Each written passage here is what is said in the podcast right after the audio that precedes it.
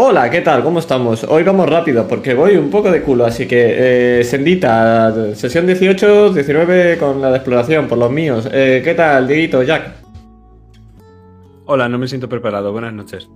¿Qué tal, Master Iván? ¿Todo bien?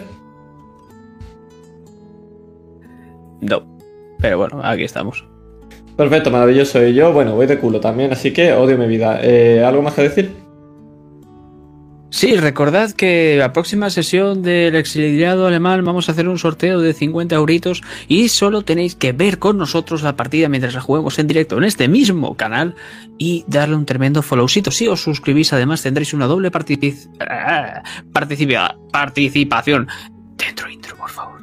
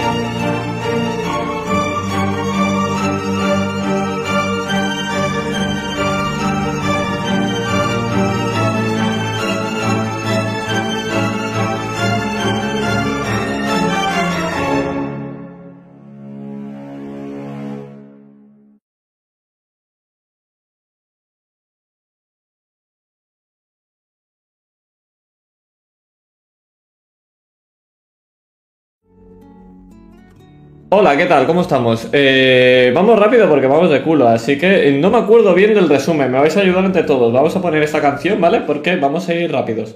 Así que vamos a hacer un resumen eh, super fast. Nos metimos en un barco, fuimos para allá, no hubo nada, no estaba el rubio que debería estar en todos los barcos, no, estaba el, el de la espadita, el maestro de Dieguito. Vale, vamos a hacer planes, salen fatal. Vamos para adentro, no nos hemos hecho al final. Llegamos a la ciudad, muy castellana, muy castellano todo, muy, muy bonito, precioso. Em, no me acuerdo qué hicimos allí. Fuimos a un bar, sí, eh, decidimos, ¿vamos a hablar con el castillo o no? Vamos a un bar, vamos a un bar, por supuesto. Eh, ¿Qué hicimos en el... hablabas con, tú hablabas con los mendigos, yo hablé con la de en la catedral y todo esto, un poquito el rollo de la Inquisición. Entonces me dice que Vincenzo Bernoulli nos ha mandado unas cortesanas, que hay una fiesta esa noche que lo organiza la reina. Tú hablas con los mendigos, te enteras un poco por allí, conoces a un chico del periódico, todo esto. Antes de eso habíamos hablado con Córdoba, con Reijan, con Pedro, con, con Pedro Daldana. ¿Importa algo? No. Seguimos adelante. Tú hablas con los mendigos. ¿Qué pasa luego? Eh, después de los mendigos, eh, vemos que en la, en, sí, en la iglesia decían que ves a hablar con la cardenal, que es súper maja, muy buena tía. Sí, vamos a ver qué están haciendo. Están no quemando, sino matando a, a negros. Eh, uno de los negros es, Llegamos a la plaza, matan a uno de ellos y el siguiente, uno de los negros, como decías, a Concagua. Lo vemos, los dos, desde lados distintos. Y en este momento es Rosa quien actúa primero. Saca la pistola, intenta disparar, liberar a Concagua. Yo voy a hacer como que le prendo, pero realmente lo que hago es cargarme la máquina. Y entonces Rosa me dice, veo que ya has entendido el plan. Eh, el plan, nos cargamos a todos, la cardenal no, no, no ve a Dieguito, eh, vamos a pegarnos, al final no, porque es más divertido así, eh, vamos a la fiesta, punto. Y entonces allí, en la fiesta, está la cardenal y justo al lado, con el vestido rojo, Inés de Gallegos.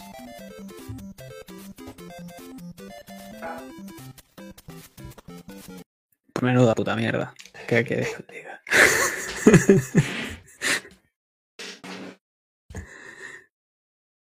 Pero nos vamos a ir olvidando este, este engendro de resumen, esta abominación que nunca debió existir.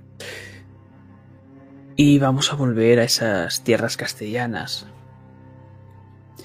Porque me imagino que a ese Ilikawa apodado muy poca cariñosamente como a Concagua lo habréis llevado a algún sitio a sanarse.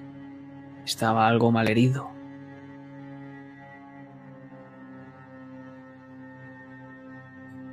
El palacio. Rosa, allí tienen los mejores médicos, los mejores curanderos. Entonces hagamos una visita, pero ¿estás preparado? Yo nunca me siento lo suficientemente preparado. Entonces no hay mejor momento. Vamos.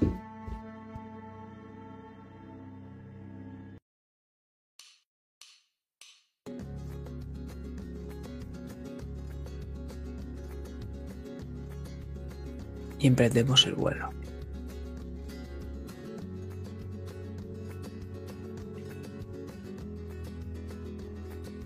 Y vamos a llegar rápidamente, sobrevolando toda Aldana hasta ese palacio, en el que a un lado, en la entrada, vemos algunos soldados reales, como se hace en el alto, pero cuando te reconocen Diego, te dejan pasar. Y lo primero que vemos es un jardín, ¿verdad? Un jardín, un bosque y un estanque. Porque desde el lado de donde venimos, eso es lo primero que se ve en la sierra donde está incrustado el palacio monasterio de los Aldana. Y y es que si lo viéramos desde arriba, podría parecernos casi un alcázar, esa estructura cuadrada y cuatro torres, una en cada punta. Sin embargo, al verlo desde lo alto, sobrevolando como estamos, lo que vemos no es la estructura cuadrada en la planta, sino una parrilla. Tiene pasillos y pasadizos, y no vemos el patio de armas que hay justo en el centro. Y es que este palacio monasterio es justo eso, un palacio y un monasterio, pero no es una fortaleza. El acceso principal tiene una fachada de mármol gigantesca y lo que podemos ver desde el lado de donde venimos es que todas las paredes están cubiertas de ladrillos mientras que las propias torres, una en cada extremo tal y como vemos, son de piedra y los tejados de pizarra. Esas paredes de ladrillo anaranjado, las torres de piedra gris de la sierra y las cuatro espléndidas fachadas de mármol. Y aún así, los tejados de pizarra. ¿Sabes una cosa, Rosa? Eh, el castillo lo construyó un antepasado mío, don David, conde de Villar. A él le debo el nombre. Uno de ellos, al menos. Ah, vaya, pensaba que se llamaría Juan. Eh, ¿Y qué hizo ese don David? Hartarse de todo e irse a montarse este chiringuito fuera de la ciudad. ¿No es maravilloso? ¿Ves cómo desciendo de ese hombre? Pues sí, es para estar orgulloso, sí. Lo único es que era muy devoto.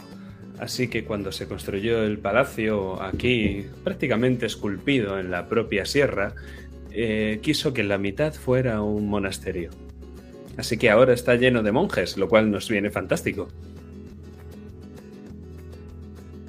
No quiero saber qué habrás hecho con las monjas. Em, eh, son monjes. Claro, claro que sí, Diego, claro. ¿Y tus padres están? Sí, eso es lo que supongo.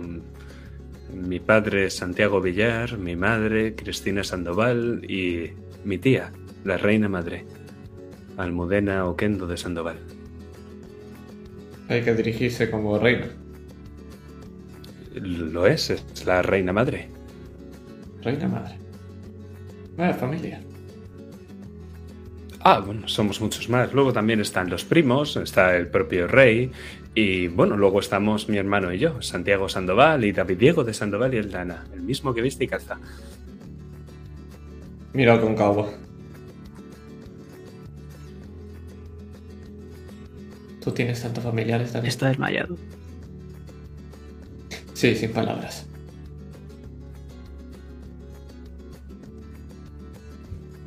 ¿Y cómo le explicas que traes a un bodacho y a un... ¿De dónde era? Del nuevo mundo. Cuando no sepas lo que decir, di nuevo mundo. No suena muy racista. ¿A qué, a qué sí? Le doy un par de codazos. que sea con cagua, que no es racista. Se escuchan. Todos los días se aprende algo nuevo.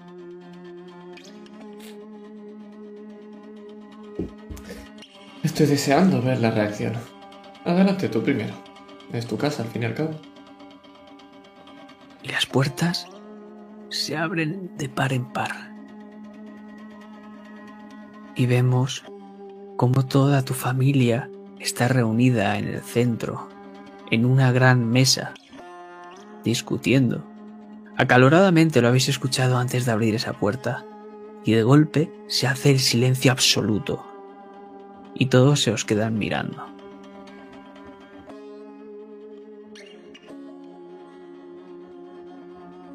como una matriarca, tu tía. Se recoloca un poco en su sillón. Veo que has vuelto.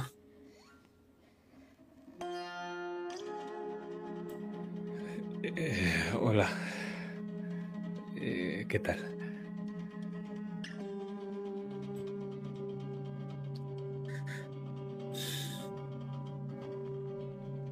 Llévate al chaval ese que los monjes le echen un vistazo.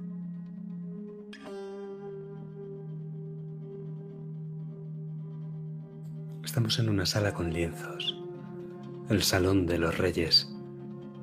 Que no es que en este palacio hayan vivido jamás reyes, o al menos no hasta ahora, pero. Pero así era como lo hemos llamado siempre. Y mi padre, en ese sillón que casi parece un trono en el que ahora mismo está sentada mi tía, mi padre que puso ahí ese sillón, mi padre que limpiaba personalmente esa silla, jamás se sentó en ella. El salón de los reyes. Y puede que esta sea la primera reina que se sienta aquí. Y tan solo es una reina madre. Vemos que es una sala alargada conforme sigue esta mesa y en ambas paredes hay lienzos. Lienzos que representan guerras. Guerras contra el imperio de la media luna, contra Bodache, contra Montaigne y contra Aisan.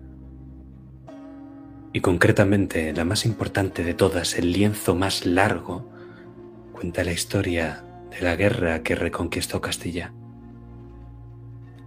se ve de nuevo la figura más grande, el tercer profeta, con su espada, el rostro iracundo. Y no solo es la reina madre, es la reina viuda, y así lo muestran sus ropas, porque desde hace cuatro años viste de luto. Y hoy no es una excepción. Se echa en falta una silla que está vacía. Tu primo en la ciudad vaticana, ya lo sabías. Y debería haber otra por tu tío, y ha fallecido. Pero no. Hay una mujer. Muy simpática. Parece muy agradable, muy sonriente. Con algunas pecas y su pelo es moreno. Enfrente tiene a tu madre. Y al lado de tu madre está tu padre. Ambos con ropas sencillas, pero que denotan su nobleza, su realeza, mejor dicho. Y enfrente de tu padre, al lado de esta mujer, se encuentra tu hermano. Te mira muy serio. Y ni rastro de tu prima. No conozco a esta mujer de las pecas de nada. No. Pues lo que hago, tarde, por supuesto, es descubrirme. Ante la reina viuda me quito el sombrero.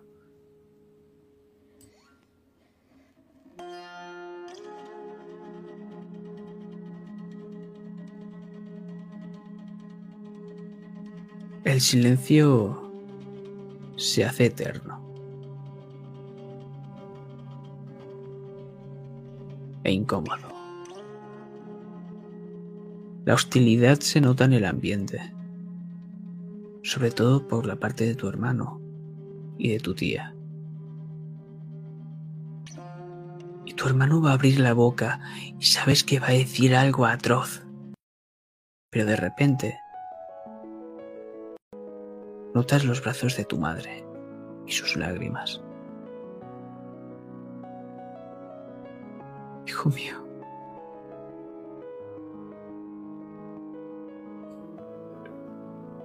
Eh, Mamá,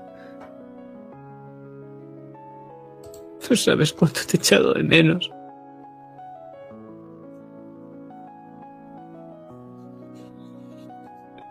estoy muy confuso.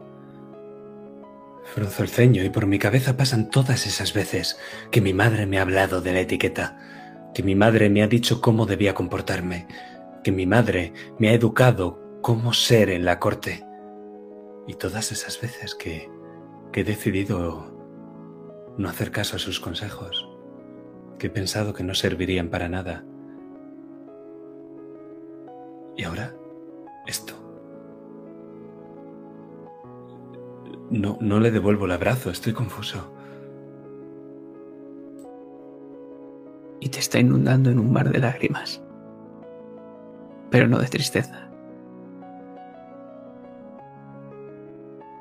Al principio pensaba que iba a ser lo típico y estarías una semana por ahí, y después volverías y pedirías perdón como siempre, pero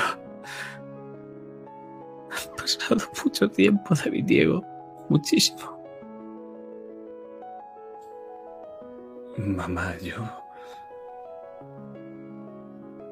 Se me ocurren mil cosas. Se me ocurre, entonces no tendrías que haber pensado en casarme. Y luego después pienso, entonces no tendrías que haber pensado en meterme al clero. Y luego pienso, ¿de verdad llevo tanto tiempo fuera? ¿De verdad me ha estado esperando? Pero no digo nada y simplemente el abrazo. Se me cae el sombrero. Y las lágrimas de mi madre caen sobre el sombrero.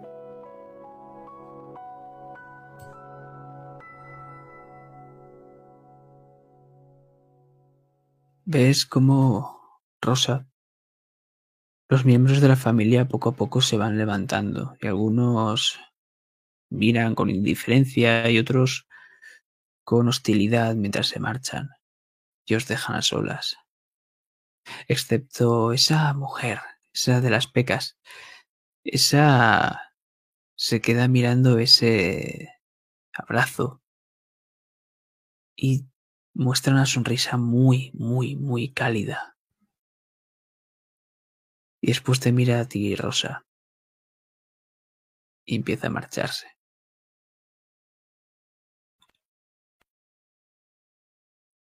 Pensaba... Pensaba que un día, al despertarme, tu padre me recibiría con las noticias de de tu muerte después de tanto tiempo. No contestabas a sus cartas y me temía lo peor.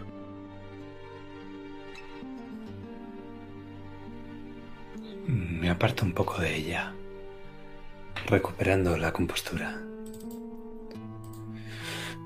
Mamá.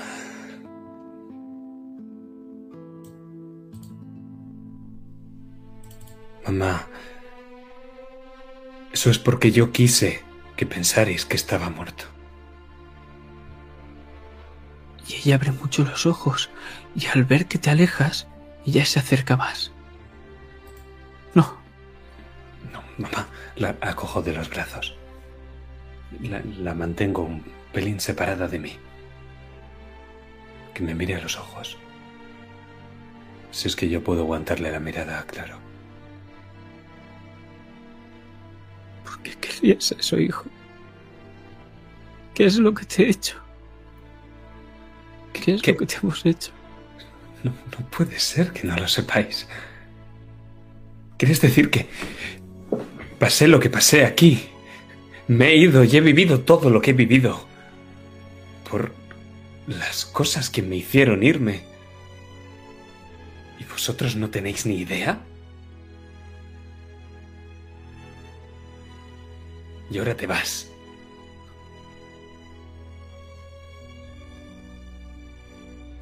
No, mamá, no. No me convences.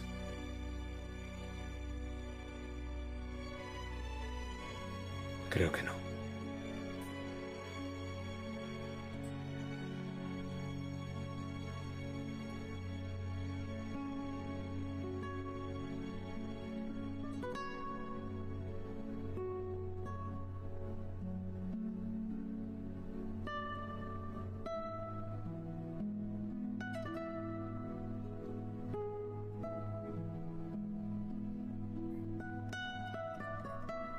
¿Sabes cuánta gente desearía tener tu vida, David Diego? Te hemos intentado tratar con todo el amor que hemos podido.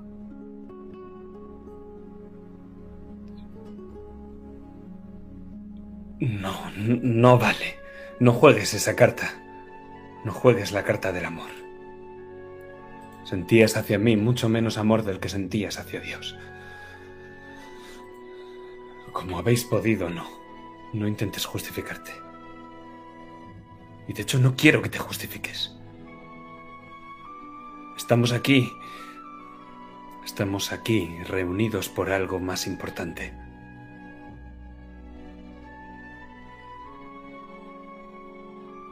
He venido a ayudar. No he venido para estar con vosotros. Solo he vuelto para eso. Entonces, y ves cómo vuelve a romper en un mar de lágrimas. Y esto Volverás a irte. Miro a mi padre. Miro a mi padre y sabe, sé que odia ver a mi madre llorar. Pero yo le mantengo la mirada firme. Sí, en cuanto esto acabe, mi hogar ya no está aquí.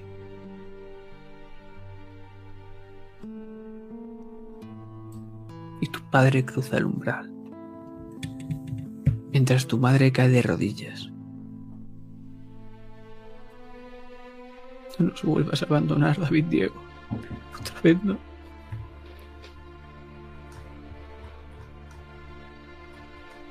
Madre, por favor, mantenga la compostura.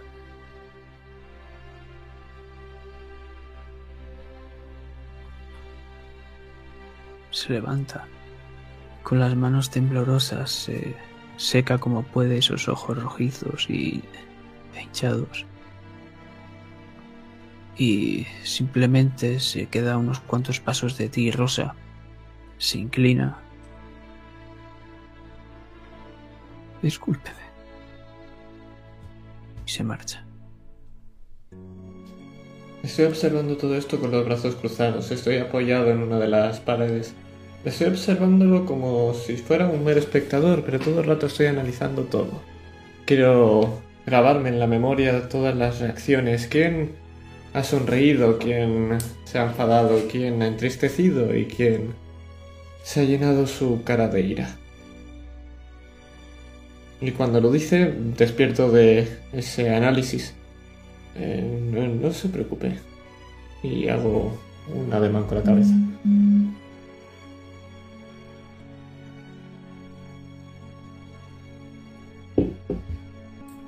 Siento que hayas tenido que ver esto, Rosa.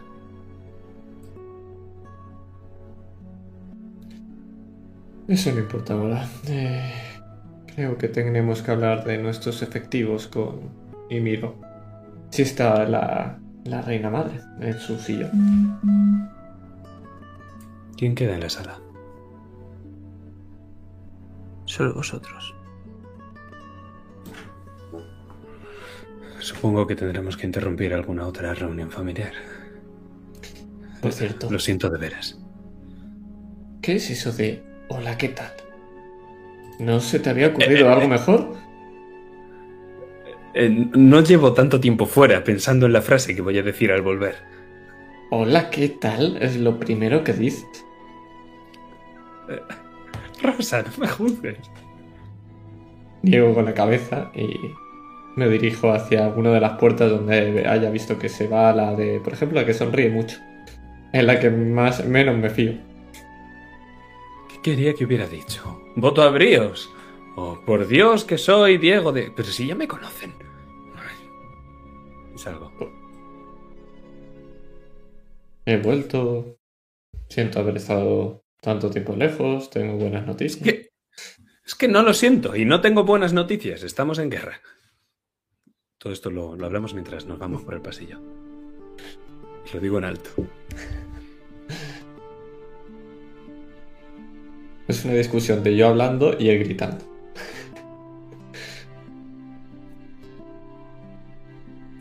Escuchas los tacones de esta mujer pecosa recorrer con mucha prisa corriendo los pasillos de este palacio.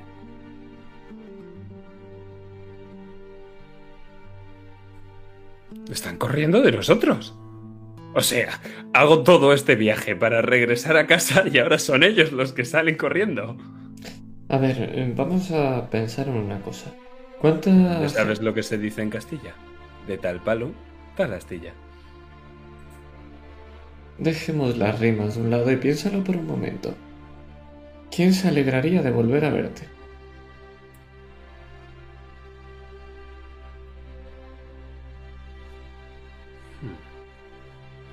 Eso es difícil. Dame un rato. Pero la única que sonreía era esa muchacha. Pero no la conozco. Eh, Ah, por eso se alegra. Hay algo raro. Habrá que preguntar, supongo. Y también porque está corriendo de nosotros. O hacia donde corre.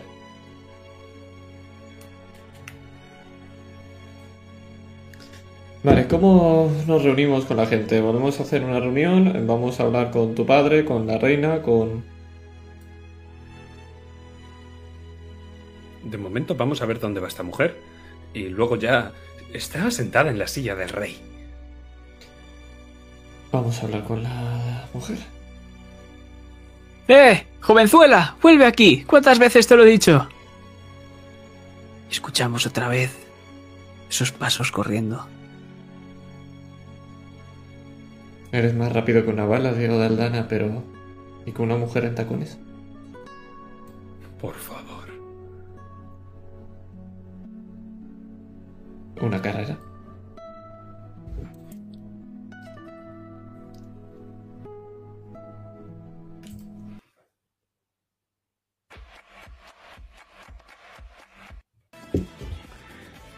Gabacho el último.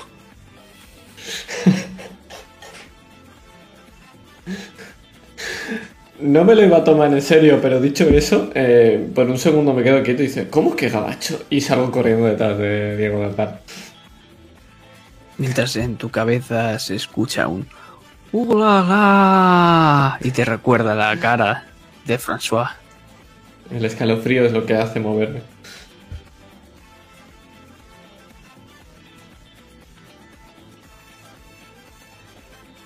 Y la veis, está corriendo no de alguien, sino está corriendo detrás de alguien. Una adolescente. Que está recorriendo por los pasillos y se dirige hacia el jardín. ¿Tú te quedas con la está niña? dejando. Está dejando el suelo embarrado. ¿Pero quién es esa niña?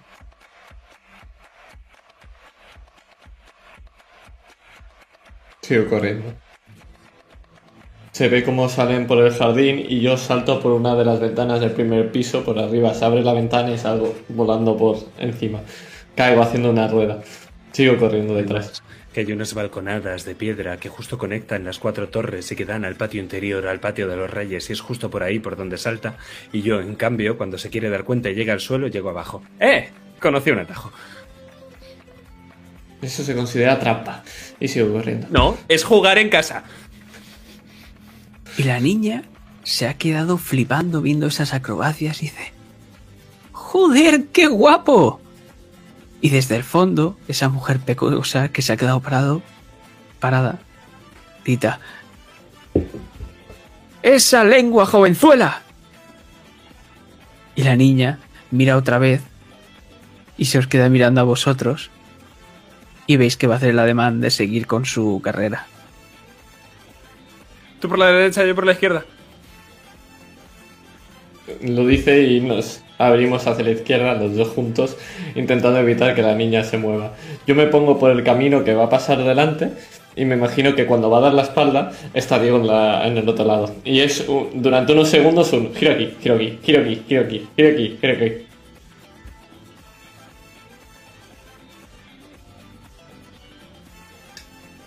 Y ese adolescente se os queda mirando a ambos y ve la única salida.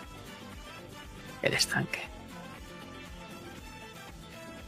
Y te sonríe a ti particularmente, Diego. No, ¿Qué por haces? favor, que la gabardina es nueva. Te cojo. Y en el momento en el que ella se lanza hacia el estanque, yo te tiro.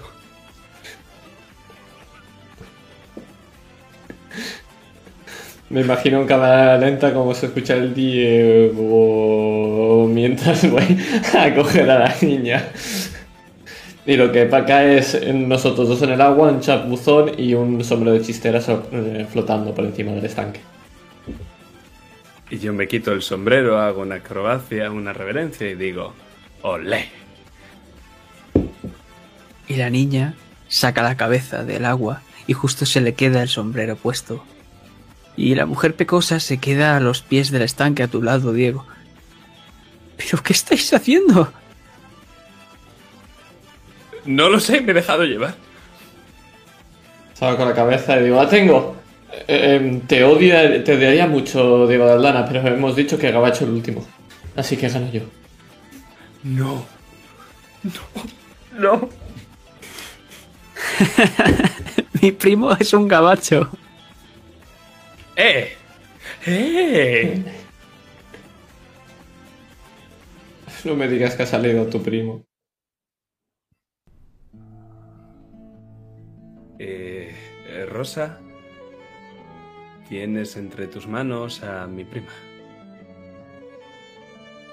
Tu prima, es decir, la princesa de Castilla.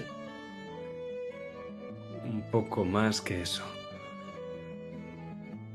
Soy la hermana del rey. Oli. Eh... ¿Y qué hace su Alteza Princesa? No sé qué. ¿Cómo la llamo? Rocío, ¿cuántas veces te he dicho que no puedes decir quién eres? Mierda, ahora lo he dicho yo. Ah, has dicho un taco.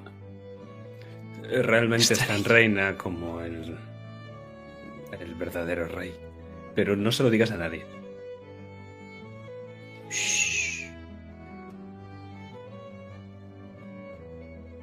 ¿Por qué corría la reina? Rosy, sal del agua, te vas a resfriar. Tu madre me va a dar una reprimenda, otra vez. Porque me lo enseñó mi primo. ¿Cómo estás? Y llena de barro. Se va como si fuese un monigote, muy ortopédicamente a darte un abrazo. ¡Ala, ala, ala! Me estás empapando. Que la capa es nueva. Te odio. Te lo mereces. Es mi prima pequeña. Crecimos juntos. Siempre fui su modelo. Elegante, apuesto, fuerte, decidido, audaz. Lo siento por ti, niña. Dios de Rosa. Sí, sí. Voy a hacer un ademán de Siempre quitarme el sombrero poco- y veo que lo lleva ella encima. ¡Eh! Yo sigo haciendo poses y diciendo adjetivos. Siempre ha dado un poco de vergüenza ajena, pero es mi primo y le quiero.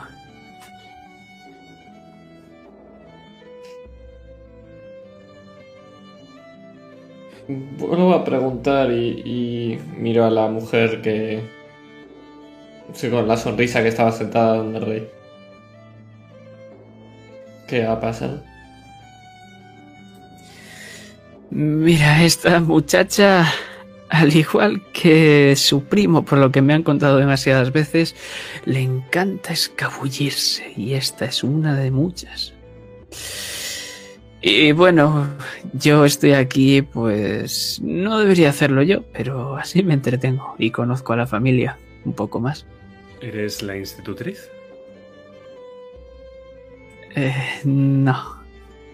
Te sonríe. Es como muy amable, pero a la vez un poco forzada. Se frota un poco las manos y tú, Rosa, lo percibes, un anillo. Em, ¿Cómo decirlo?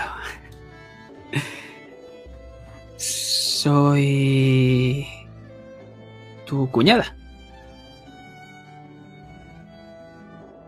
Vale. Por eso momento. sonreía.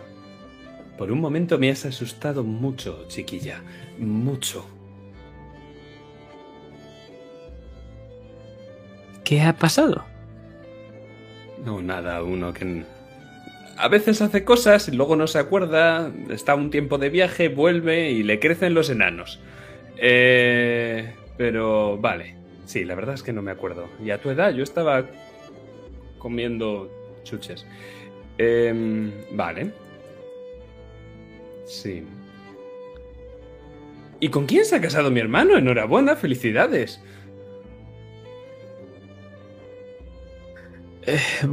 Gracias, eh, soy Susana. Susana de aquí mismo, de Aldana. No se fue muy lejos a buscar, ¿eh? Eh, Perdón, eso ha sido inconveniente. No. Eh, No te preocupes. Somos familia. Ah, claro. Susana de Aldana. ¿Y a qué te dedicas? Eh, bueno, mi familia tiene tierras. Bastante común en Castilla, sí. ¿Ves, Rosa? Eh, ¿Cómo era de tal palo, tal astilla? Eh, un placer, Susana. Nada, eh, ya veo por qué no conocías a tu cuñado. Sí, cuando él se... se ausentó durante un tiempo, pues es cuando llegué yo y bueno. Una calidad bienvenida. Puedes decirlo en serio. Me fui de aquí porque la vida era una mierda. Y créeme, si tú con tu hermano, en- eh, con mi hermano en algún momento no estás muy... ¿Puedo enseñarte un atajo? En Bodarse se vive... ¿Qué es, qué es tu cuñada? Estoy enseñándole la salida fácil. A ver, planeo quedarme aquí bastante tiempo. Ya te hartarás. Son horribles, todos. Yo soy el único bueno de la familia. Bueno, y la pequeña Rocío. Por supuesto que sí, chócala. La choco. Toma ya. Y te pone otra, otra vez la mano, pero ahora a ti, Rosa. Me la quedo mirando. Le voy, eh, le acerco la mano, pero cuando piensa que la voy a chocar, le cojo el sombrero y me lo pongo. No tendríamos que hablar Eh, con la reina. Ah, sí, eh, Susana. ¿Te puedo llamar Susana? Susana. sí, me ofendería que me llamases con otro nombre. Puedes llamarme Susana, sí. Vale, Susanita, no sé si nos podrías ayudar a lo siguiente. Tenemos que hablar con alguien, comentar asuntos, temas de Estado, eh, cosas realmente peliagudas. ¿Vamos a, al viejo, como lo ves, o, probamos con la vieja? Suéltese. Mira. Eh, el ambiente está un poco caldeado, como puedes ver. Joder, sí caldeado. Esa boca. Pero bueno, depende de lo que quieras tratar. ¿Qué queremos tratar, a Rosa? La reconquista del Alcázar, se está bien eso de reconquistar. Seguro que si lo dices así le gustará más a quien sea que lo escuche. Joder. Esa boca, Susana. Lo siento. Rocío, estos son secretos de Estado. Ya sabes que no puedes contárselo a tus amigos, los mozos de cuadra. A sus órdenes. Tampoco quiero verte hablando con los caballos. Me da mal rollo. Les doy queso. Hay cosas que tienes que descubrir por ti misma. Entiendo. Em, Entonces, ¿eso a mi padre o a mi tía? Bueno, tu padre se encarga del papeleo y la correspondencia con un poco los mindundis de la nobleza y si quieres algo más uf, más top, pues creo que tu tía sería la persona ideal, pero y ves que se pone algo más nostálgica. Me gustaría que hablases con tu hermano.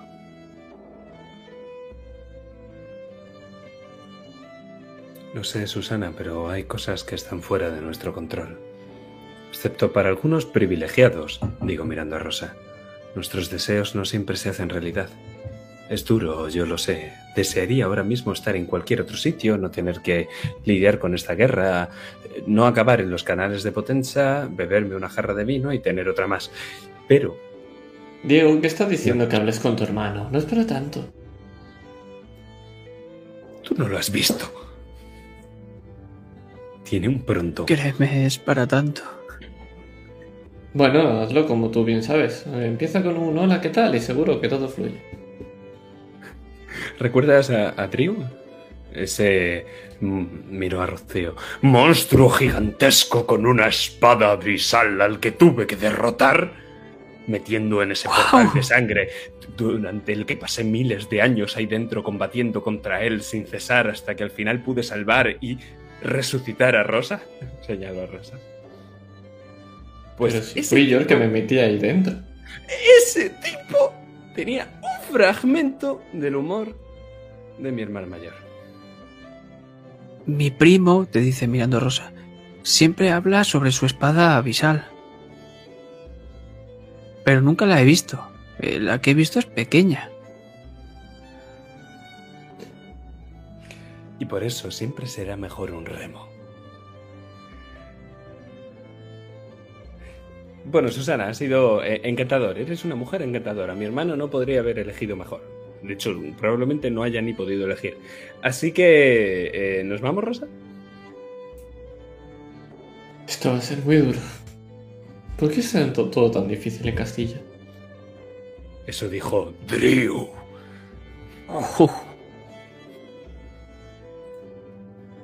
Ay, no sabes lo feliz que me hace esto.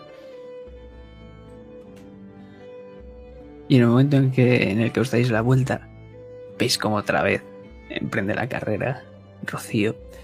Y Susana se queda mirando y negando con la cabeza.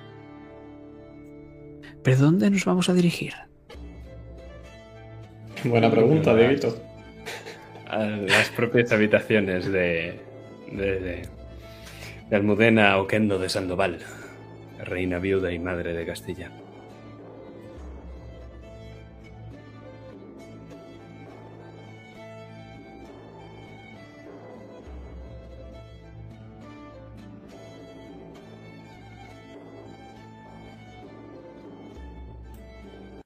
Rosa, estás muy callado. Me gustaría que cogieras un poco el...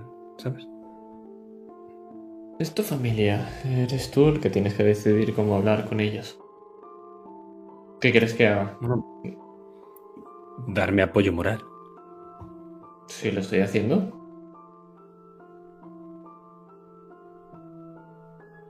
Yo estoy ahí de brazos cruzados y tú dices lo tuyo. Hola, ¿qué tal? ¿No? Así es. Cruzamos la puerta.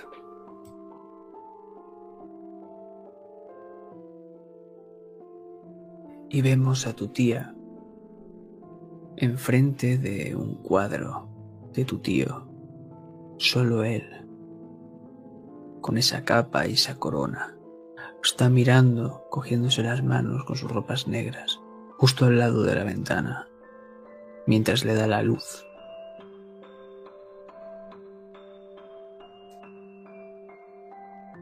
No se ha escuchado entrar.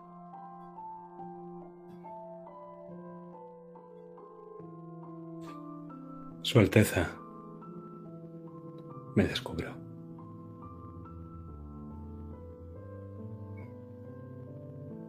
¿Qué quieres, David Diego? Sin que me dé permiso, avanzo hacia ese cojín donde ella está arrodillada mirando. Y me arrodillo con ella. Y justo antes de hacerlo echo una mirada rosa, dubitativo. Te asiento. Te muestro que vas bien, bastante mejor que antes. Me.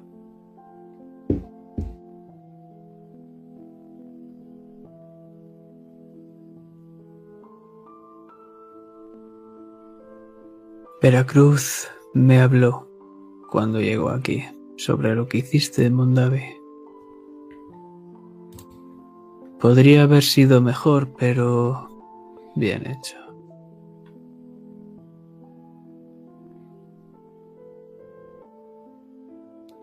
Gracias, mi reina. Pero con todos mis respetos, dudo que ninguno de tus diplomáticos o de tus mejores guerreros pudieran haberlo hecho mejor.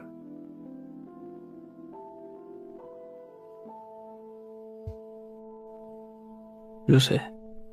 Enviamos lo que pudimos. Y no os culpo.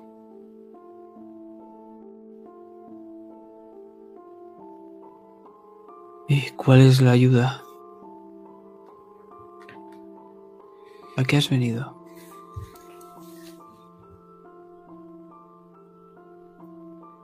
He venido a ayudar. Por todos los míos y, y por todos los demás.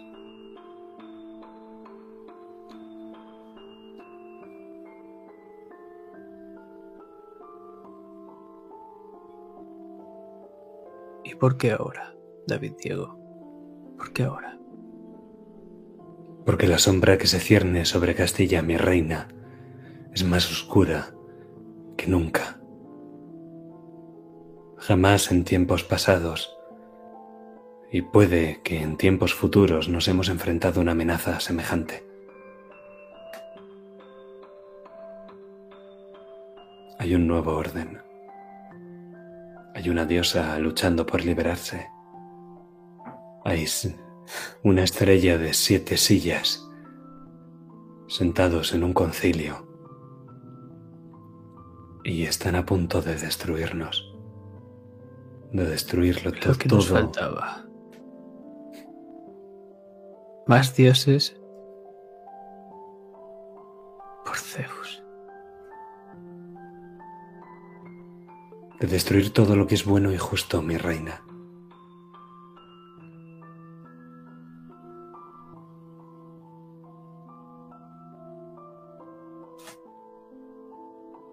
El estúpido de tu hermano está encabezonado con tomar el alcázar.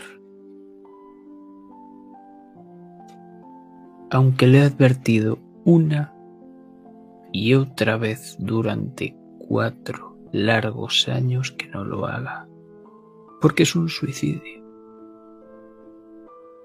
Mi reina. Y más ahora, y más ahora, rondando ese maldito barco por las costas de San Cristóbal. Mi reina, mi hermano, podrá ser muchas cosas y os garantizo que lo es. Pero es un castellano. Y ya sabe lo que dicen de nosotros. Que ejecutamos nuestra estocada aunque nos hagan pedazos. El alcázar puede tomarse. Yo lo tomaré por ti, mi reina.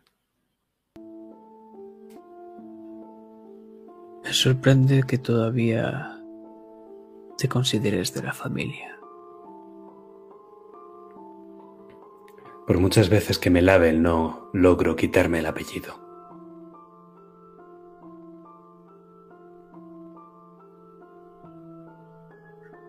¿Cómo crees que vas a hacer el trabajo de tu hermano? Con bastante más maña. Con un ejército. Con el mejor espadachín que ha habido en Castilla. Con la ayuda de dioses y de demonios. Y gracias a a una flor que renació de sus cenizas como un ave fénix. Su Alteza. Y bajo la cabeza. Ella se inclina levemente, pero no te mira. Estamos muy escasos de personal, David Diego. Muy escasos. Y recurrir a la Santa Inquisición no es buena idea. No ahora. La Santa. Inquisición es el enemigo, mi reina.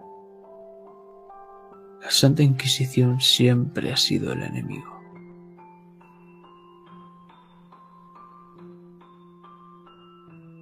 Siempre han estado saboteándonos.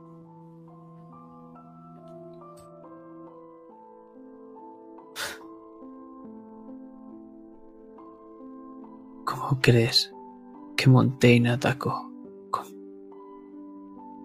con tanto éxito tierras castellanas?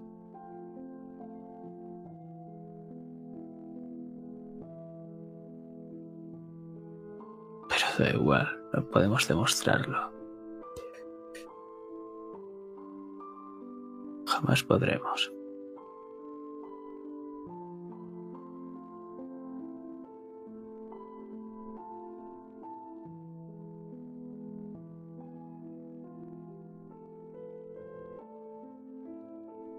Su Alteza y me acerco un poco más a ellos dos. Sigo de pie, de espaldas. Tenemos los planos de ese barco, tenemos los hombres. Su sobrino es capaz de tomar ese alcázar y tenemos lo que la Santa Inquisición desea. Es el momento de golpear. ¿Qué hombres? ¿No se lo contado? Los únicos, los únicos soldados que caminan sobre la faz de Cea. Porque los demás serán aisenos, bodachios o montañeses. Pero solo un castellano tiene la honra de llamarse soldado.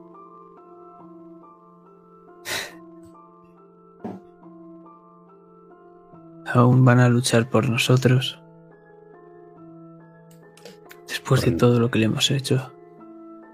Por nosotros no, mi reina. Por todos los míos. Y por todos los demás.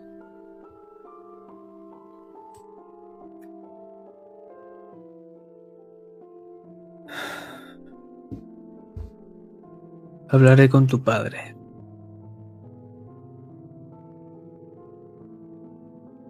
Haré que invite a más gente para hoy. El problema de ese barco me tiene muy preocupada.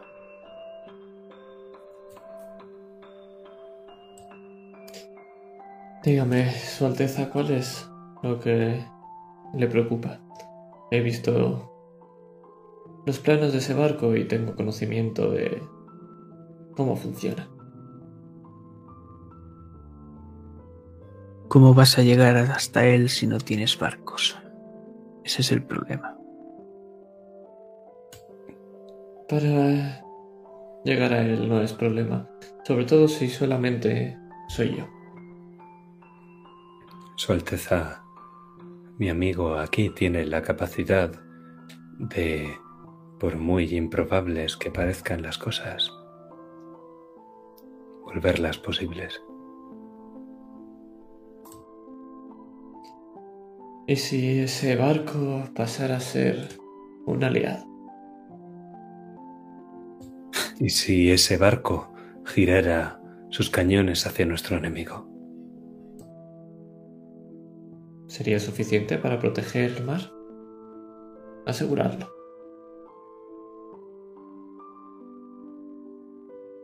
Sería un principio.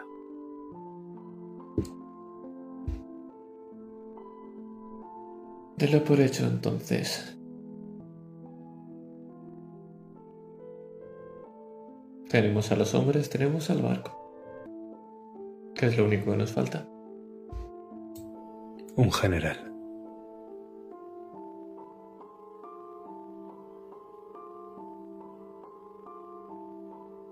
O una. Tu hermano es el que más experiencia en combate tiene.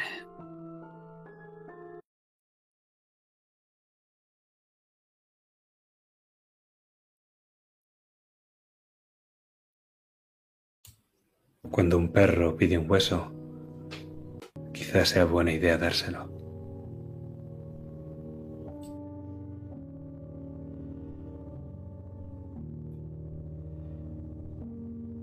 David Diego, ya no puedo confiar en mucha gente. Y cada día que pasa, esa lista se reduce.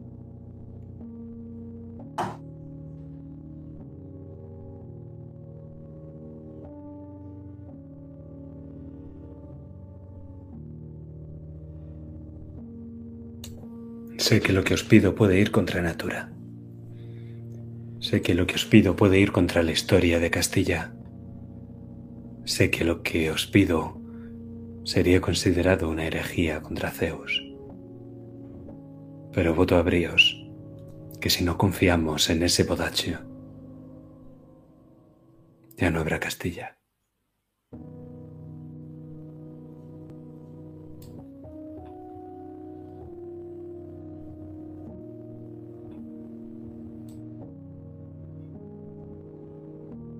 Sigo queriendo barcos.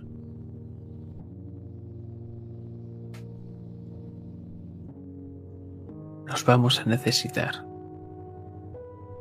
ya sea para ahora o el futuro. Esto puede dejarnos expuestos a otra guerra.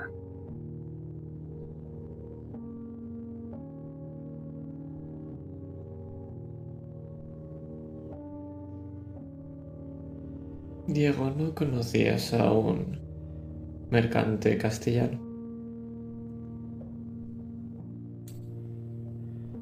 A varios. ¿Por qué? El contrabandista. Ese canalla, te lo digo en voz baja. Es hora que nos pague lo que nos debe.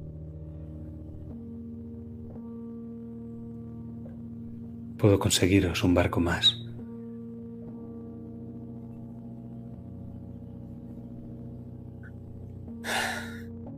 Espero que valga la pena.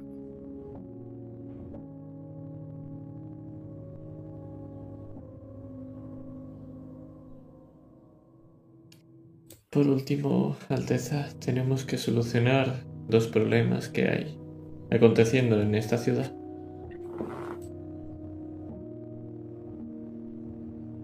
¿Cuál de todos?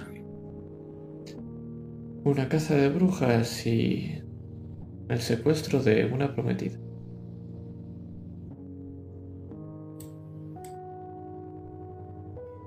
Lo siento, pero en temas de la Inquisición no puedo hacer nada. Me mantengo a mantenerme apartada de su alcance y ya está. Su Alteza no puede hacer nada. Pero Su Alteza puede mirar hacia otro lado. Lo único que pedimos es vía libre para que actúen. Esta noche. La última vez que miré hacia otro lado, mi sobrino no volvió a aparecer en cuatro años.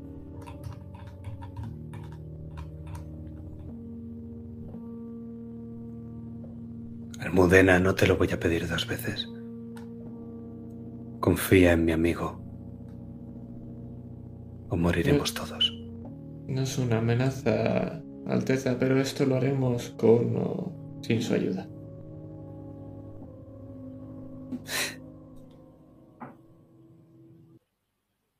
Eso está mejor. Las formalidades cansan. Aburren.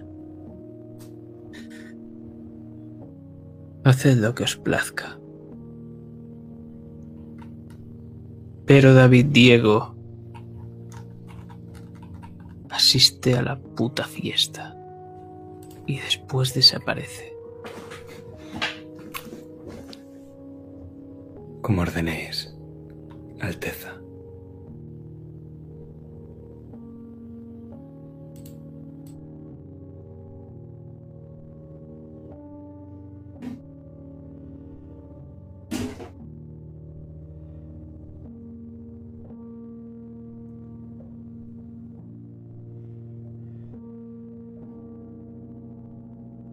Y ahora vamos a continuar siguiendo vuestros pasos. Que no sé a dónde se dirigen. Decídmelo vosotros. Podría haber ido muchísimo peor. ¿Estamos de acuerdo? Sí, ha ido bastante bien, aunque ahora parece que viene lo difícil. ¿El qué? Hablar con tu hermano. Ay, no. Y, y, y... ¿Y si se lo dice ella? ¿Eh? A ver, Diego. Te has enfrentado a uno de tus mentores, el cual odias a muerte con una enorme serpiente destruyendo. A dos. A dos. Me enfrenté a los dos y les gané a los dos. Eh, sí, pero no es a la misma vez. Aunque el otro realmente se rindió, yo seguro que te seguiría dando una paliza. Aunque eh, la cosa es que una serpiente enorme y... ¿De verdad le tienes tanto miedo a tu hermano? No lo entiendes, Rosa. Yo. Yo era muy pequeño y él era mayor. Él hacía todas. todas esas cosas y. y, y yo hacía justo lo contrario. Creo, Diego, que no entiendes el problema. Tu familia no te entendió en su momento y sigue sin hacerlo ahora. Antes no eras capaz de explicarte. Quizá ahora sí.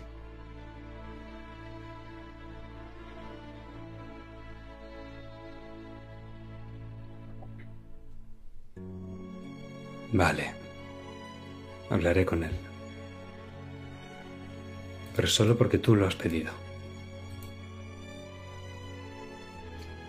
Gracias, Diego. No lo hago por él. ¿Me acompañarás? Ahí estaré con los brazos cruzados esperando ese hola, ¿qué tal? Gracias. Para eso estamos.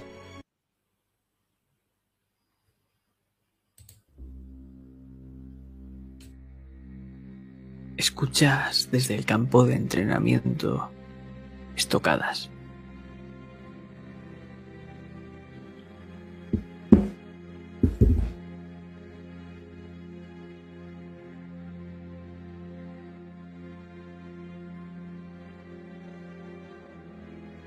¿Pero es al aire libre o es en un cuarto? Es al aire libre, es en ese palacio que según la... del palacio que según la entrada principal nos quedaría a la izquierda. Una vez pasado las habitaciones, hay un pequeño patio, el punto más alejado del monasterio y de la capilla de todo el palacio. Y es en ese patio donde está entrenando. Un patio que antes era un jardín y en el que se intentó plantar algo. Pero las semillas hace tiempo que fueron arrancadas de la tierra por las botas, por el sudor, por el acero cayendo a la tierra.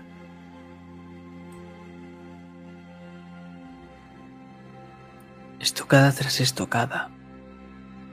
Ves a tu hermano en una parte y en otro extremo a Veracruz. Y cómo le está ganando terreno y terreno y terreno. Porque tu hermano, el estúpido de tu hermano, está atacando con furia, con odio, como si fuese una bestia y no pensase, como si no hubiese aprendido nada de todos estos años. Hasta que con un golpe en la mano lo desarma. ¡Joder! ¡Joder!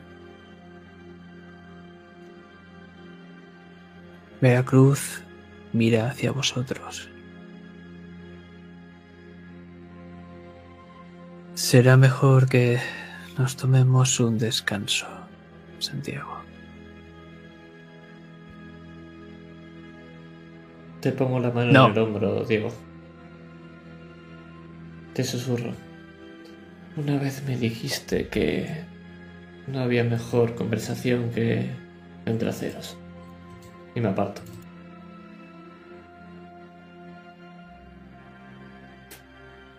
Te miro agradecido mientras desenvaino.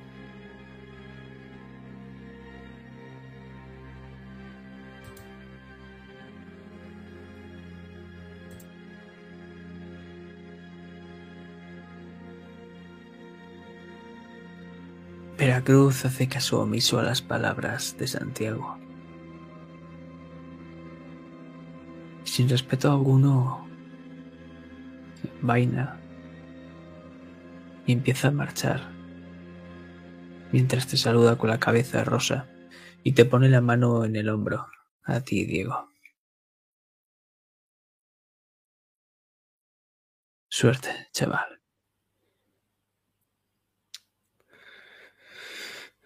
Suerte no, Veracruz. Juego de pies.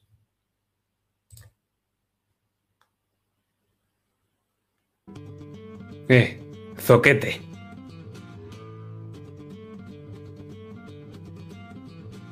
¿Qué me has llamado? ¿Quieres que te lo deletreo? No vas a ser capaz de seguirlo. Z-O-Q-E-E-T-E. Puedo hacerlo en bodache.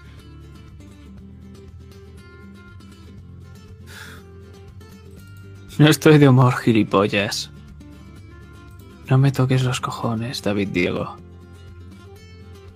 Sabes, quizá no lo sabes porque te has pasado todo el tiempo encerrado en, entre los dos mares que bordean Castilla, pero a veces toca ser un héroe cuando no se está de humor.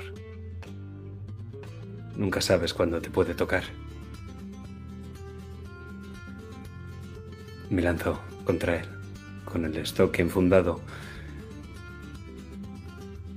Y la primera estocada que le lanzo es fácil, dirigido a parar, pero la siguiente, la siguiente ya va a herir. Superficial, pero si lo consigo, quiero encabritarle como se encabrita un tiburón cuando ve la sangre.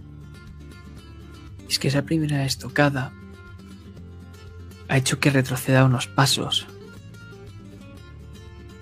y lo ponga al alcance de su sable, de su estoque. Tú lo has querido. Pero después no te quejes.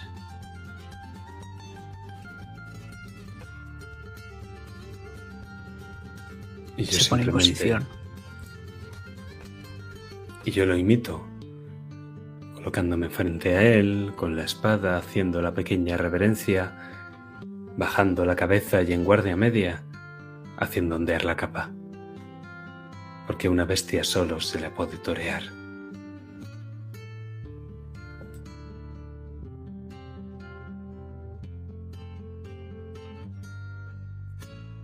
Se lanza por ti. Una estocada directa al corazón.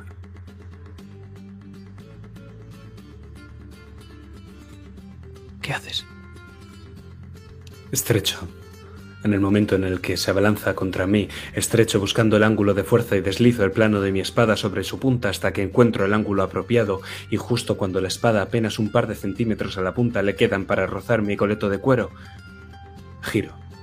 Y entonces es todo la ley de la palanca. Y su espada sigue la mía y ambos nos hallamos cruzando nuestros aceros en la forma de la cruz de San Andrés, mientras avanzamos hacia un lado y hacia otro y yo lo único que hago es pivotar. Pivoto porque no, no. Tú no me vas a hacer mover la pierna. No, la pierna no. Pero sí la cabeza. Te lanza un cabezazo contra la nariz.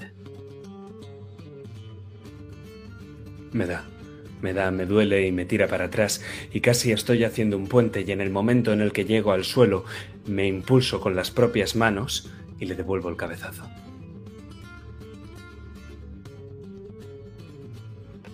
Y entonces él da un paso hacia atrás. Se escucha de fondo un... Joder, en la nariz, no, hostia, qué dolor. Pero, Rosa, es un dolor fantasma. Porque tu nariz no sangra. Me lo toco. Oye. Nada mal. Eh, continúa, continúa. eh, Dale fuerte en la cabeza. Y se No vuelve a lanzar. seguir siendo un cabestro.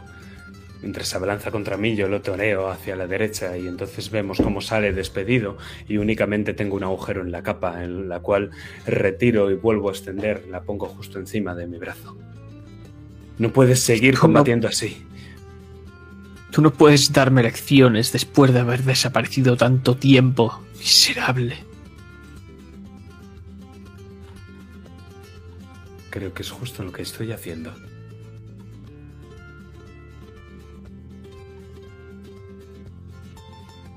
Te hace una finta.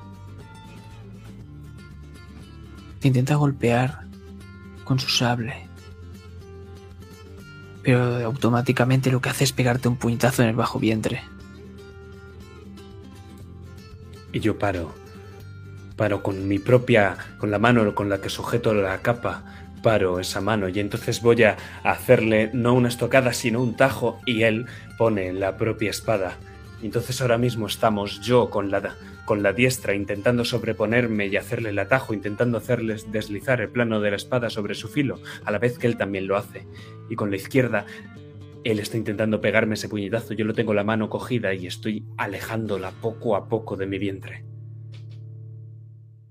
Enzarzados. Y como tiene muchísima fuerza. Oye, Veracruz, ¿eso es legal? mayor. Nada de lo que estás viendo es legal. Eh, si ves a alguien con un maletín, échalo de aquí. Lo pensaré.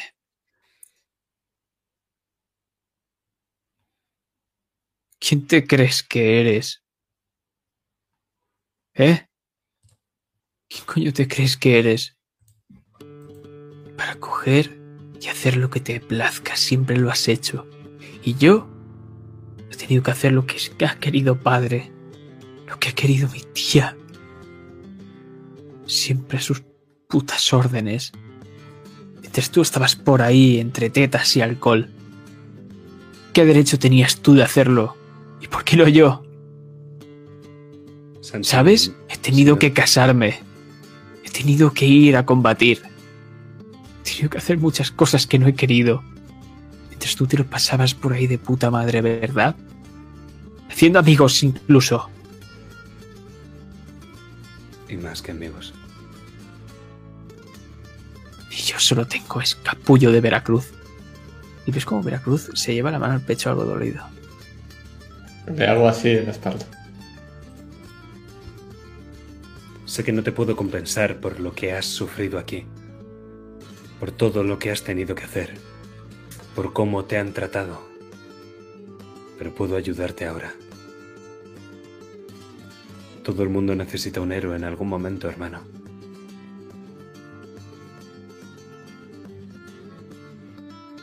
Déjame ser el tuyo. ¿Y por qué nunca me has dicho que vaya contigo? Porque cada uno tiene que encontrar su propio camino. No te gustaba, eras el mayor. Podrías haberte ido antes de lo que yo me fui, podrías haberte ido a mi misma edad, podrías haberme seguido en el camino. Pero tú no eres así. Santiago, tú eres... eres distinto. Seguías todas esas clases, escuchabas a nuestros profesores, y ese al que acabas de llamar capullo, te he visto imitando cada uno de sus movimientos cuando nos íbamos a dormir. Me envidias. Pero tú no sabes lo que yo he vivido fuera. ¿Crees que he estado entre siempre has aprendido. Tú siempre has aprendido más rápido que yo. Me he tenido que esforzar un montón. Tú siempre has podido esforzarte un montón. ¿Yo? Yo nunca he podido hacerlo. Ni siquiera me esforcé en... en seguir aquí. En seguir con la gente a la que amo. En tenerlos a mi lado. Hasta eso me cuesta.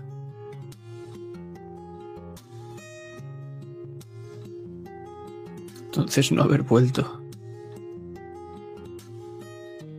¿Cómo te crees que nos sentimos al contarnos esas palabras? ¿Te crees que me alegra estés aquí forzado a venir?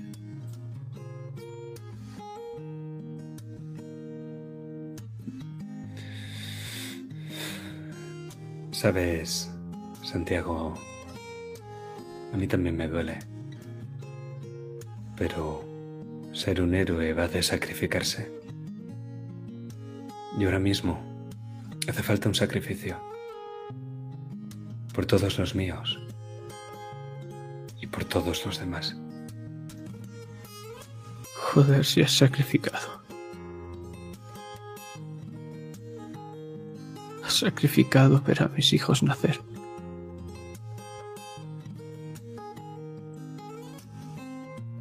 Y por eso te odio con todo mi corazón. Y yo lo haría todo por ti, hermano.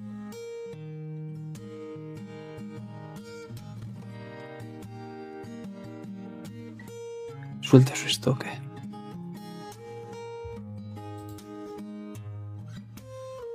Pero aún estás a tiempo de conocerlos. Solo espero que hayan salido su madre.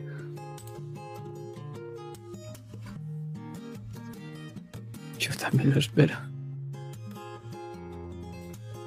Lo abrazo. Al principio es brusco. Al fin y al cabo acabamos de intentar matarnos, pero... Pero cuando lo tengo entre mis brazos lo aprieto. Y no lo aprieto como un enemigo, lo aprieto como a un hermano.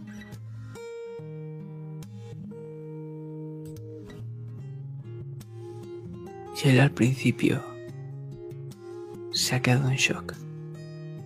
Como, como te ha pasado a ti antes. Pero esta vez él no te aparta. Y ahora mismo nos encontramos en esa habitación de tu hermano que ahora comparte con Susana.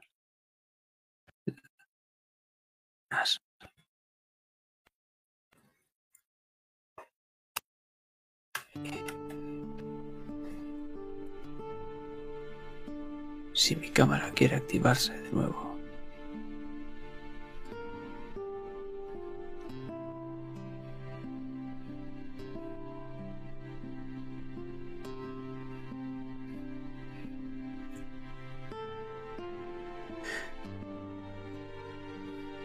Y estamos ahora mismo en esa habitación con esas dos cunas, con Susana cogiendo a uno de los niños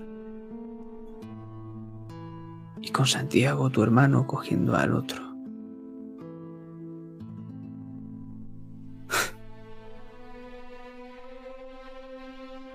Espero que no te rías, si no te daré una buena hostia.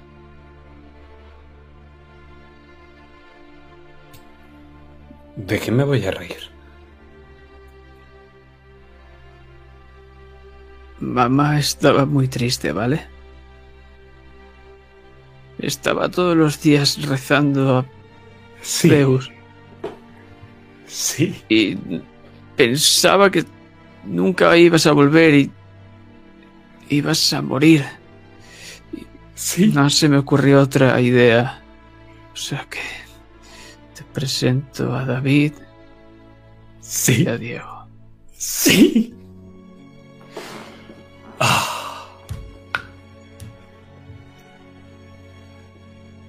Le doy un tortazo. ¡Eh! De nada. Y miro al hermano.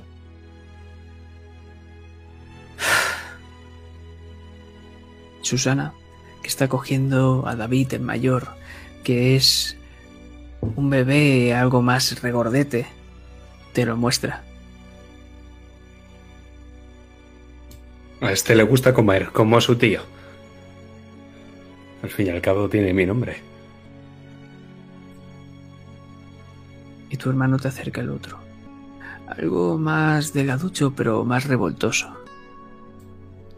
A este le va a gustar fo- eh, También ha salido a mí.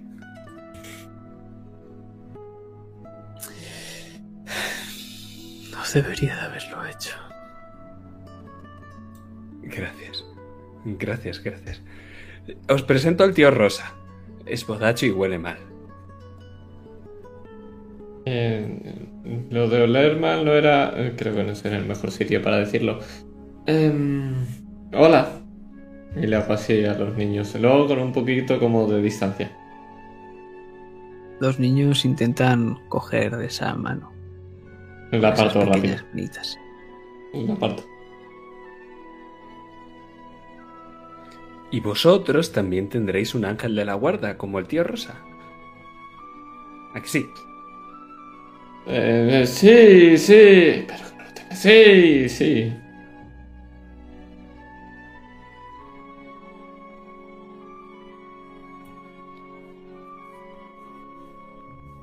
Ahora que tienes sobrinos, espero que no vuelvas a desaparecer. Se pondrían tristes.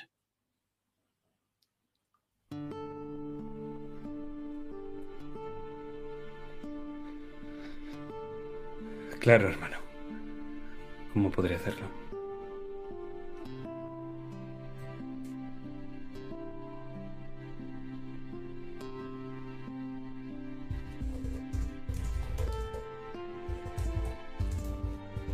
Y joder, pégate una ducha, hemos sudado. Y toca...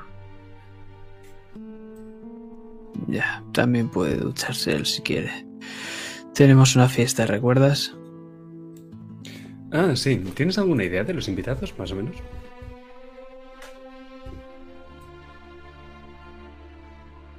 Solo sé algunos soldados condecorados y poco más. Por cierto, vamos a nombrarte general. Te viene bien, ¿no? ¿Qué? Eh, Luego te doy más detalles. Nos vemos luego.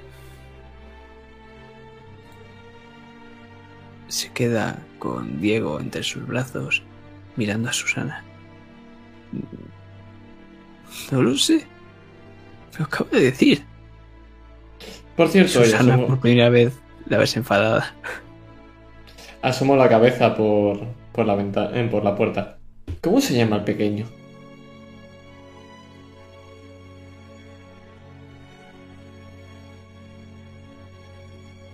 Diego.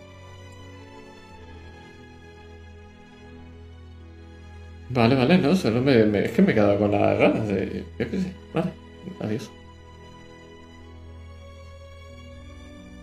Se No, queda no, mirando. Rosa.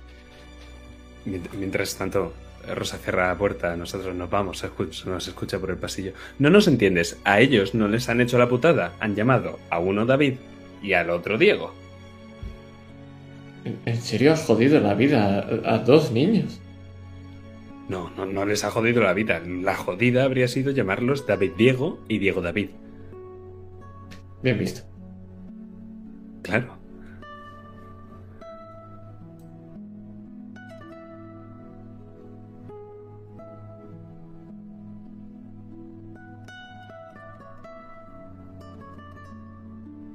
Y por último, ¿vais a hacer algo más? Buena pregunta. Yo sigo sin saber qué tengo que hacer en la fiesta. Tendríamos que acabar de reunirnos. Ah, dale, dale. No, no, era una tontería. Eh, ¿Reunirnos con quién? ¿Con todos, dices? Eh, sí, pero no sé qué tal se va a tomar tu padre que te reúnas con toda la familia argentina. Yo creo que mi padre no pincha y corta tanto como pensaba. Parece que es mi tía quien lleva todo el percal y bueno. Bueno, al menos uno la que tal, después de la reunión. Otro, hola, ¿qué tal? Se nos está haciendo tardísimo y... ¿Recuerdas a, a, a mi hermano? Terrible, abisal. Mi padre es... Pero si es un cacho de pan. Si tu hermano le ha puesto tu nombre a sus bebés, ¿qué hará tu padre? Seguro que ponerle tu nombre a alguna botella de vino. Me puso a mí el nombre. Ahora ya solo puede quitármelo. Y merecido estaría. La verdad es que me arreglaría cosas. Sería como Entonces, volver a nacer. entonces creo que no te lo va a quitar. Mm, ¿Quieres que hablemos con Santiago Villar entonces? Pues al menos unas palabras y decirle pues que te vas a quedar aquí un tiempo y que estás para ayudar. Que lo sepa. Rosa, no puedo quedarme aquí un tiempo. Entonces lo que le has dicho a tu hermano que ha sido. La reina me ha pedido que me vaya. Bueno, le ha pedido a David Diego que se vaya.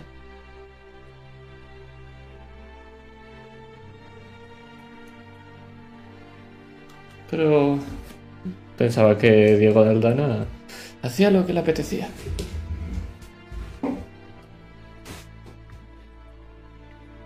¿Y si Diego de Aldana no sabe lo que le apetece? Pues entonces quizá tendrás que esperar a cómo acontecen las cosas. Y luego pues Improvisar. ahí las dado. Sabes, a veces siento que improviso porque no tengo el valor de decidir las cosas de antemano. Eso tendría mucha razón. ¿Has hablado con algún psicólogo de esto alguna vez? ¿Psico qué? ¿No tenéis de eso en la corte? ¿Alguien que... un mentor que encauza tu cabeza? ¿No? ¡Un adivino! No, es herejía, los colgamos. Vale, ya veo por dónde va la cosa. Creo que tendríamos que hacer esa reunión. Sea.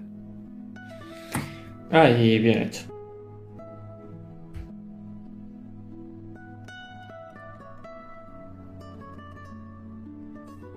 Entonces, Reunión. Santiago Villar. Vamos a visitar a todos los miembros de mi familia. Vale, sí, da- da- dale, dale una olita a todos. Vale, pues mientras tanto voy a por otra cerveza que esto lo merece.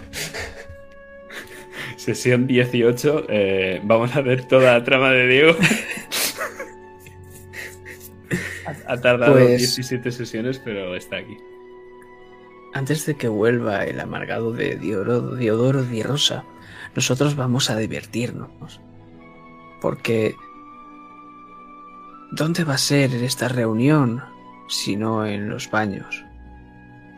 Ya que estáis sudados y ahora mismo tenemos una imagen de vosotros en una toalla con vuestros musculados cuerpos y una leve un leve vapor que cubre vuestro cuerpo y solo se os ve de cuello para arriba.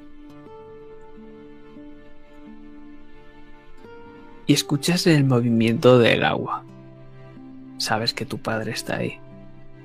Se está preparando al igual que lo vais a hacer vosotros.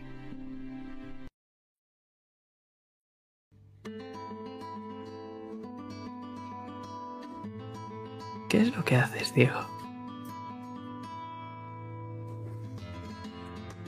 Me muevo hacia él, caminando, levantando masas de agua. Voy mucho más lento de lo que me gustaría y tengo muchísima menos dignidad de la que me gustaría, pero... Pero un héroe tiene que luchar, da igual cómo se sienta, ¿no?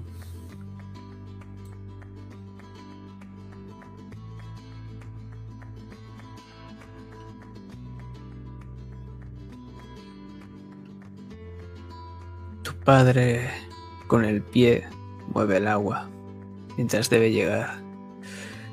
En peores peleas te has metido.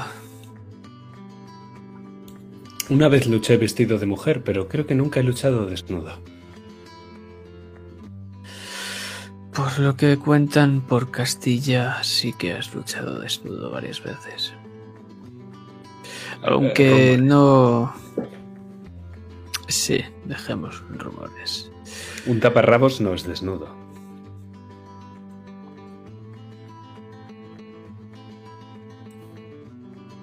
Entiendo. Eh, ¿Tu amigo va a acompañarnos o va a quedarse ahí de pie como si fuese una estatua griega?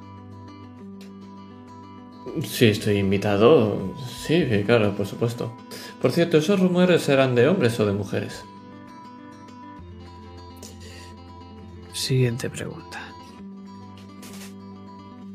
Ah, bueno, claro, entonces sí. Gracias. Te asiento.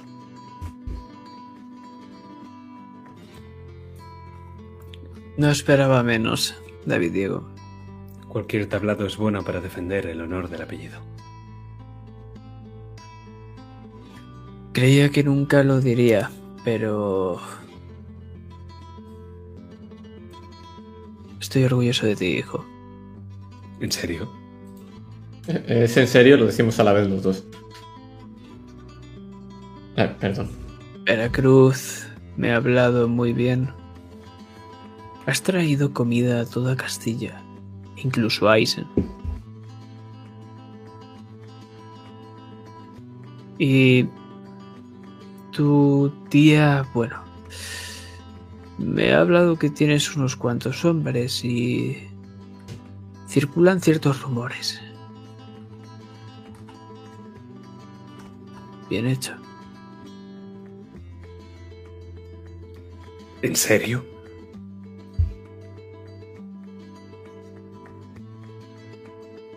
David Diego, ¿qué prefieres? ¿Que diga que esté orgulloso de un hijo por hacer por primera vez algo bien? ¿O que te eche la bronca como todos los demás?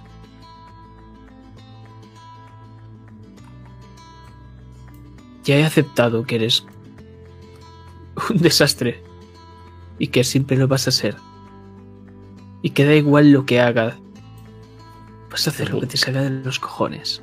Qué putero. Qué Disculpa. borracho. Sí.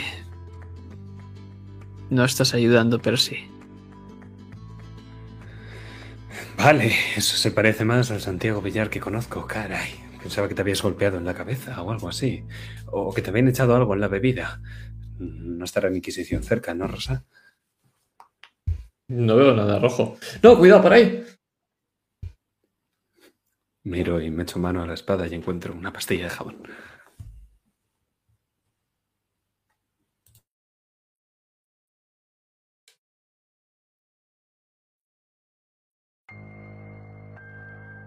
Pero hay un asunto, hijo.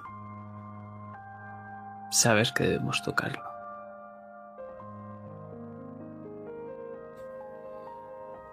Mm, Vale, pero no se acerque, padre.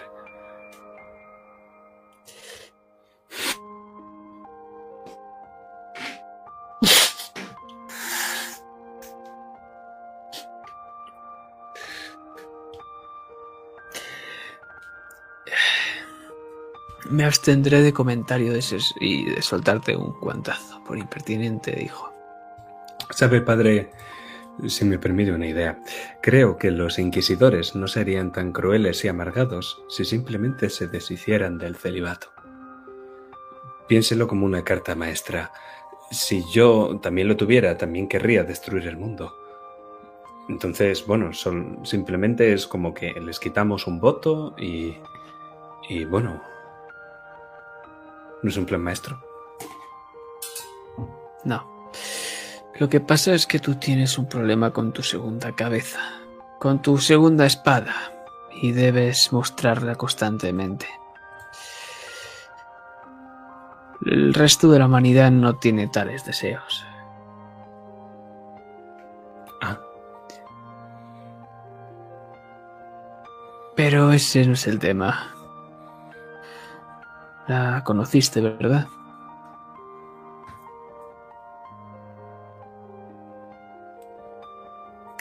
a ella. Sí, me encargué personalmente de elegirla para ti. Padre, os odio. Pero si parece que os lleváis Lo has demostrado muchas veces. No, Rosa, no me llevo bien con él. Míralo. Me No, con él. felicita Con él no, con ella. y, y eso no quita que le odie. Su excelencia siempre está metiendo las manos donde no debe. Su eminencia se cree que puede tocar y jugar con el corazón de su hijo, con el corazón de sus dos hijos. Susana también es una mujer sea. estupenda. Lo que sea por los míos. Y al igual que Susana es estupenda, me he asegurado de que Inés también lo sea. No hubiese buscado cualquiera para mi hijo. Porque te quiero. ¿Entiendes? Padre, Si no te gusta, puedes irte otra vez de aquí, incluso puedes irte con tu amigo, lo que sea, y casarte si quieres con él. Mira, trae al Eh. pairo. Eh, Cállate. ah, pues sí que no era el mazo, sí. Pero lo hago por todos. Padre, déjeme hablar. Nunca me ha dejado Habla. hablar. Padre, sé que es vuestro deber. Sé por qué hacéis lo que hacéis. Pero eso no significa que esté bien.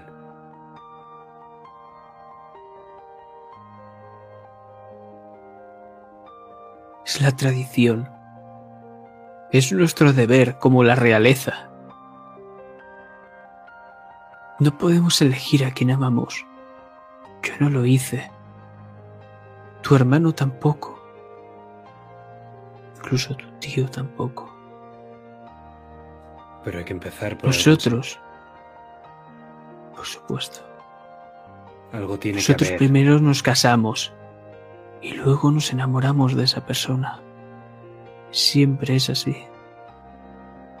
David Diego, siempre. Excepto el estúpido de tu hermano que se enamoró a primera vista.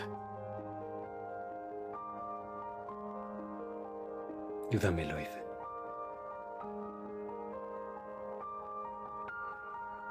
David Diego. Sabes que eso no podía ser. Me gustaría. Me gustaría que pudiese ser. Pero ya ¿Qué te lo he dicho. viejo?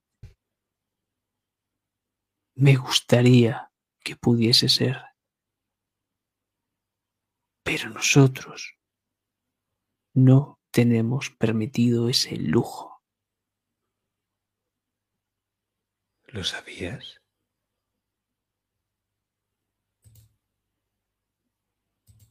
¿Quién te crees que soy?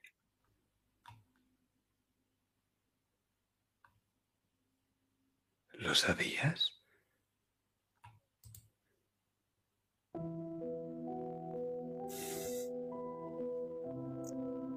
¿Cómo quieres que no lo, sup- ay, no supiese si era algo que se corría a voces por toda Aldana? Cualquier pueblerino sabía. No le hice nada. ¿Dónde está? No lo sé. Lo único que hice fue intentar... Intentar que aceptase dinero, que tuviese una buena vida, pero que se alejase de ti, porque esa no es una vida que nos podamos permitir nosotros.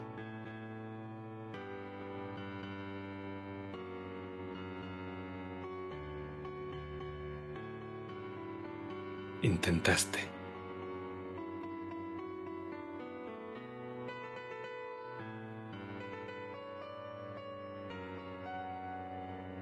Intenté.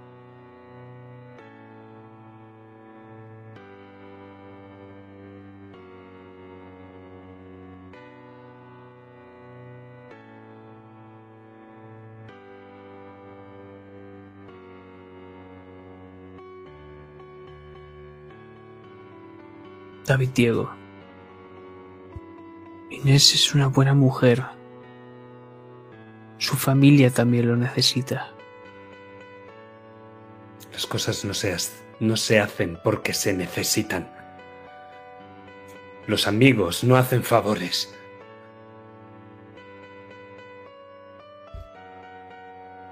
Me sale una leve sonrisa de lado.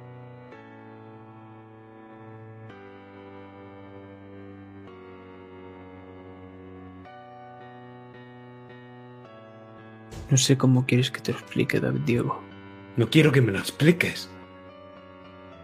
Él, ya señala Rosa, no forma parte de nuestro mundo. Y yo tampoco. Tú, por desgracia, para ti sí. Llevas la sangre de los Sandoval, ¿vale? David Diego de Sandoval y Aldana lleva la sangre de los Sandoval. Ahora soy Diego de Aldana. Con Dios, Padre.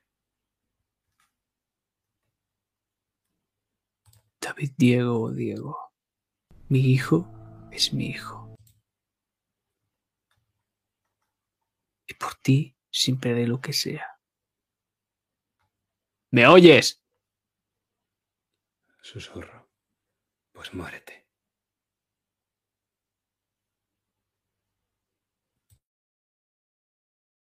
Por un segundo me quedo mirando a los dos. Veo cómo se marcha y el otro eh, de chilla. Me levanto y me empiezo a dirigir también para afuera. Pero le digo una última cosa. Mi padre siempre quiso protegerme y hacer cualquier cosa por mí. ¿Sabes cómo acabó?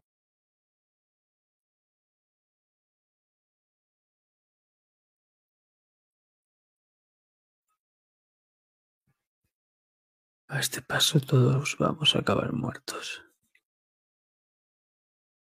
Quizás el momento de hacer las cosas diferentes.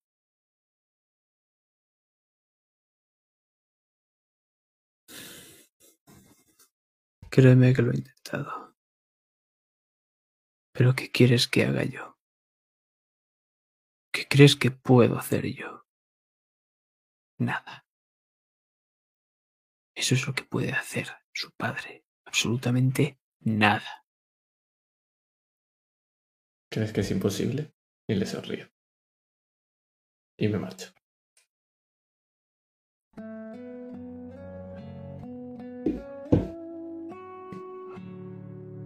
Voy a buscar a Diego.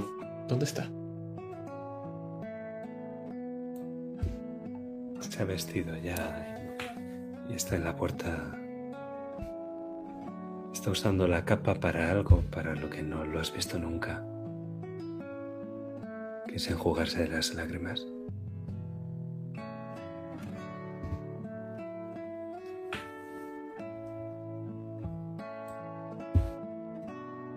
¿Sabes? Creo que nunca te he visto morder el polvo en una pelea tanto como hoy. Te doy un pequeño golpecito en el hombro. Ya te he dicho que era mi peor enemigo.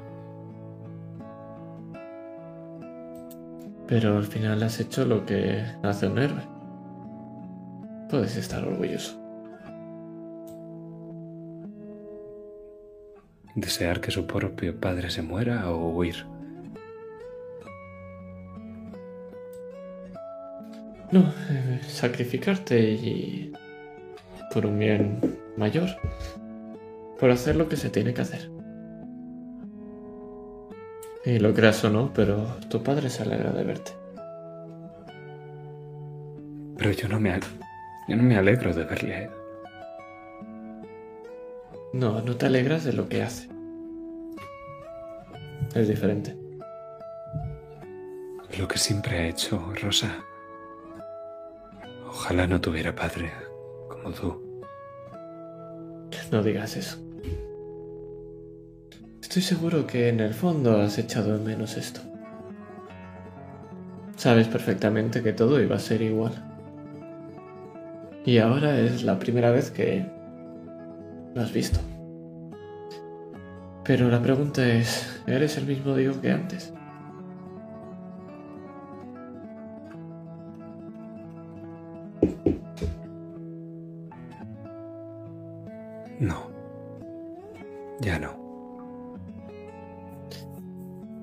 Entonces muéstralo a tu padre y quizá entienda lo que dices. Y si no, siempre puedes hacer lo que haces siempre, no hacer ni puto caso. Gracias.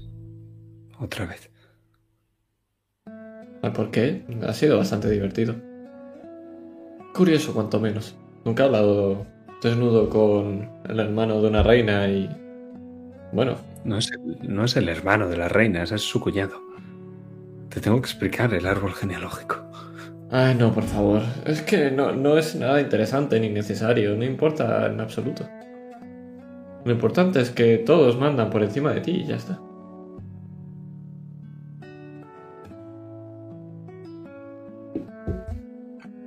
Eso quizá en Bodache valga, pero... Bueno, ¿a quién quiero engañar? No, pero es importante. Porque hoy serás tú el que des las órdenes.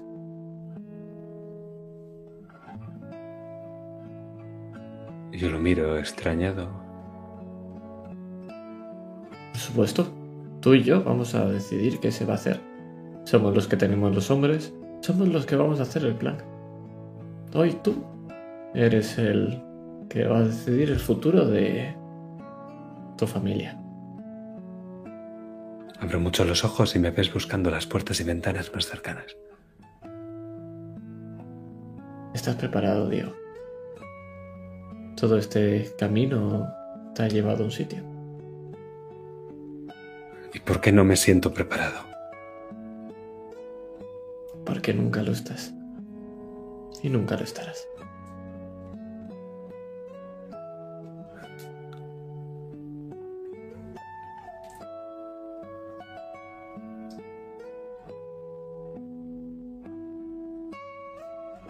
Pero tú estarás conmigo. Asiento.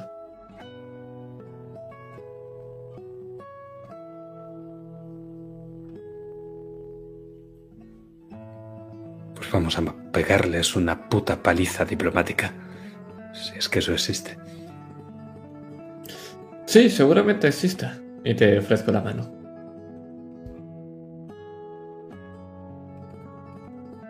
La cojo. Eso sí, límpiate estas lágrimas. No vayas a ir con los ojos rojos. Nos quedaría muy bien. Es el vapor de ahí dentro que me ha irritado un poco. ¿Lágrimas? Claro, y también estaba lloviendo ahí dentro. Venga, vamos. Cállate.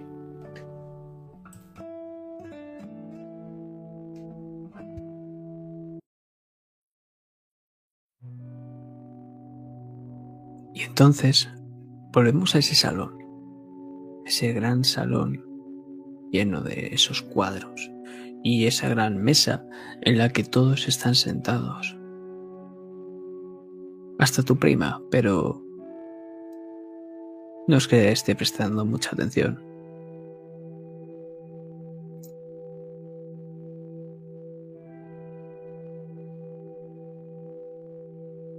Almudena se levanta.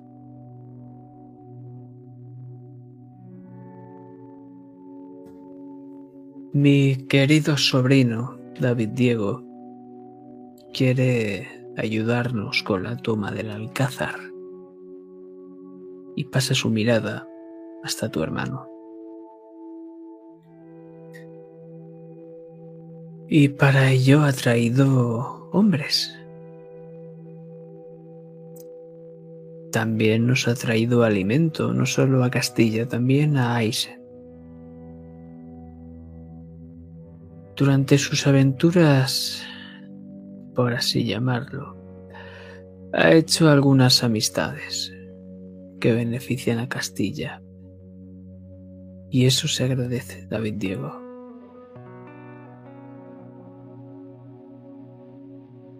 Ahora bien, tenemos un enemigo. La Santa, ese maldito barco que está por San Cristóbal. No sé cómo pretende su querido compañero Rosa abordar ese tema, pero necesitamos barcos.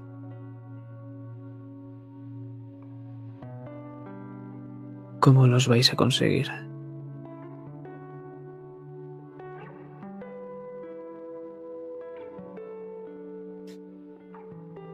Su Alteza, tengo la capacidad de o tomar ese barco o hundirlo. ¿Qué es lo que preferís? ¿Qué es lo que beneficiará más a Castilla? Tomarlo, sin duda. Me pondré en la cabeza a un compañero de confianza. Miro a Diego y ves cómo mi- mis ojos son de nula confianza en el que voy a poner. Pero eso no se miro y miro hacia otro lado y me rasco la cabeza.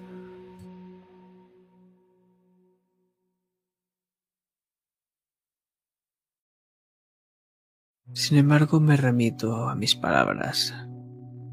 Un solo barco no es suficiente. Primero porque ni lo tenemos todavía. Necesitamos una nueva flota en Castilla.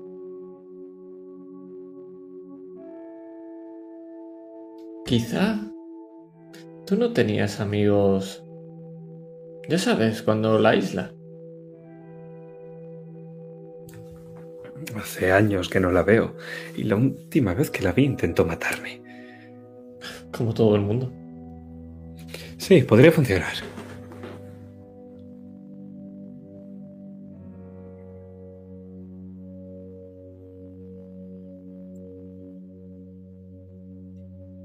¿De quién hablas?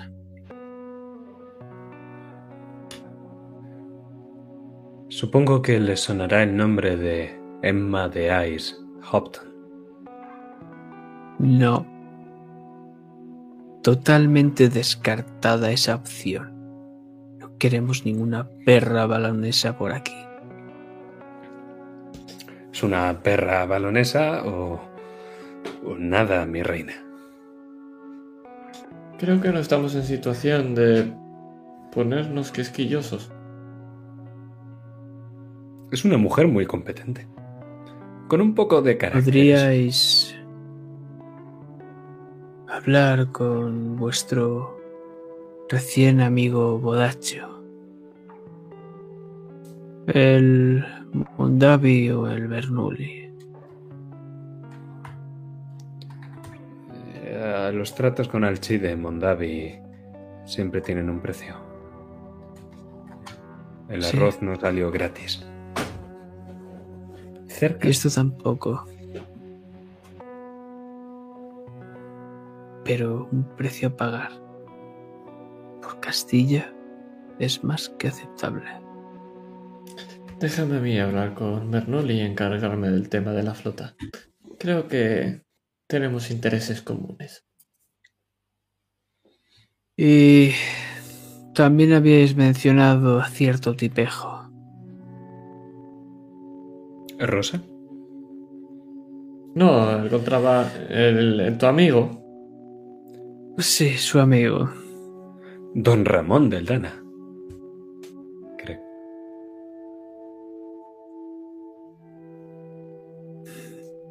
¿Qué contactos tiene? Un hombre sin igual, con un navío estupendo y una increíble facilidad para conseguir uno nuevo cuando se lo incautan.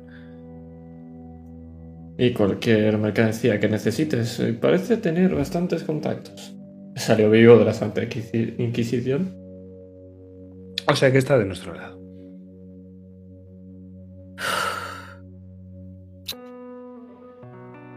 Prácticamente un pirata. Al menos es castellano.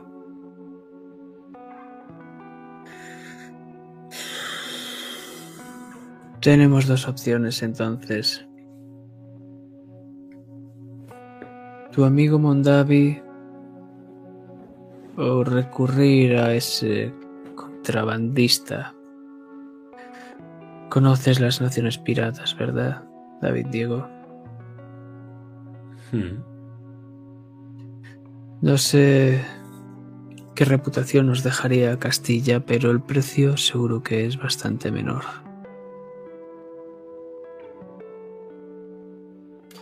Yo no, no, no haría eso, Alteza.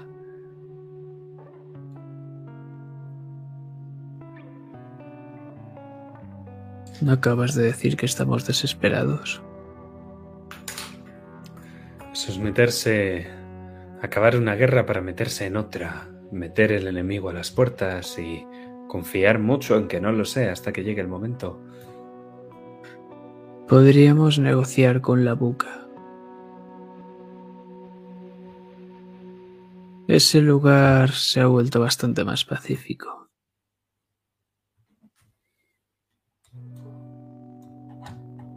Incluso tienen una democracia. Su Alteza, yo no he estado metido en cuestiones de alta política últimamente, o al menos no aposta. Sois vos quien tenéis la decisión, nosotros los recursos. Aprovechadnos y tomad vos las decisiones.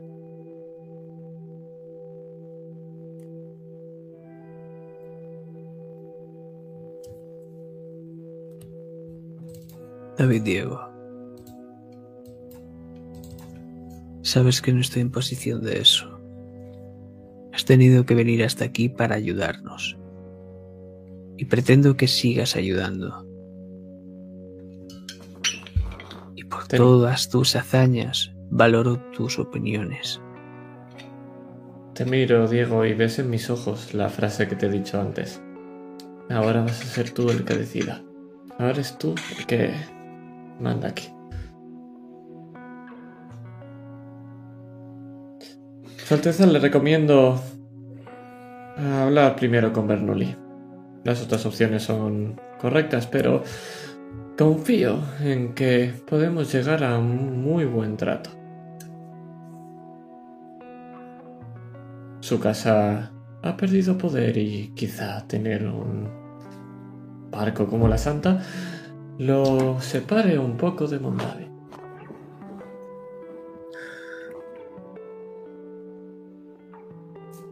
Bernoulli es un vasallo de Mondavi, mi querido Bodacho, por lo que hablar con Bernoulli es hablar con Mondavi. De momento, todo puede cambiar igual que cambió lo de Bernoulli. Bodache, Tal vez deberías centrarte primero en esta guerra y luego en la otra. O perderemos todo. Por supuesto, pero son dos pájaros de un tiro. Siempre trabajo por adelantado.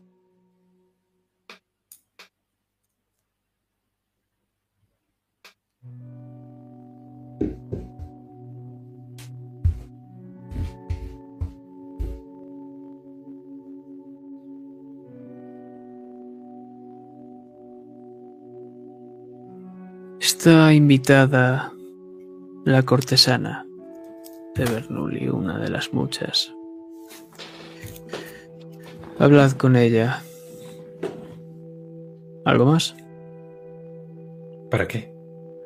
Ya lo hemos hecho. Sus cortesanas están a nuestra disposición. Podréis comunicaros con Bernoulli a través de ella. Ah. Está bien. Pero ¿qué uso les vamos a dar a ellas?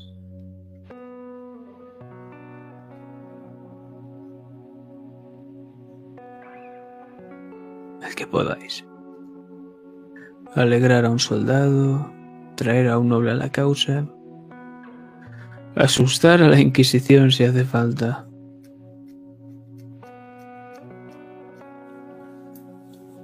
Asiento.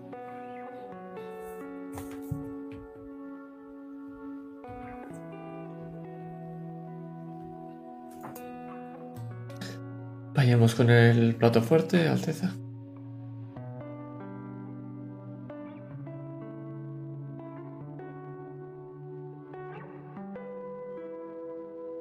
Esta va a ser una gran fiesta.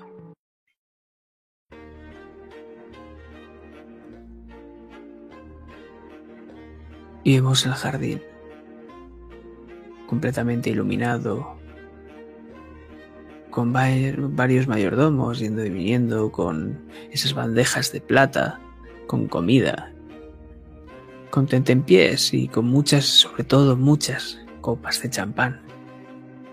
Y vino muchísimo vino. Y un montón de gente engalardonada, con sus mejores ropas al igual que vosotros.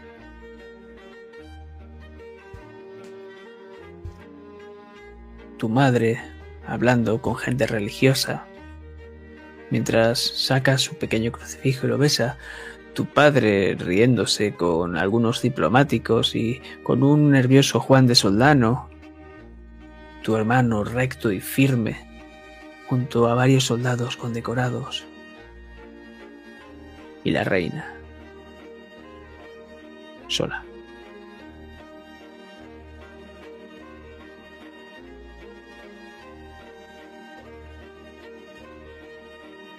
¿Qué hacéis? Vale, necesitamos un plan de acción, Rosa. Eh, la cardenal vendrá a la fiesta y es ella, según nos dijo el Ikawa, la que tiene la llave. Tú eres mejor robando que yo. Totalmente, pero no solamente tendrá la llave, también importa ese libro. El objetivo de esta fiesta es quitarle el máximo poder posible. ¿Y crees que va a llevar el libro encima? Es una sociópata. Por supuesto que sí. Ah, vale. Confío en ti. Eh, ¿Socio qué? Te faltó un poco de estudios con tu instructor. Se nota. Vale. Tenemos que buscar a nobles de la causa. Es. Si, si buscamos a nobles a los que podemos mandarle las cortesanas y bueno, yo me encargo de esa parte. Si hace falta, retaré un duelo a quien sea y para que no se polle a cambio. Entonces, conseguir robarle esa llave y, a ser posible, como acto secundario a ese libro, conseguir nobles a la causa.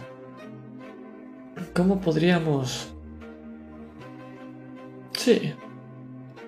Podríamos intentar buscar algún inquisidor importante.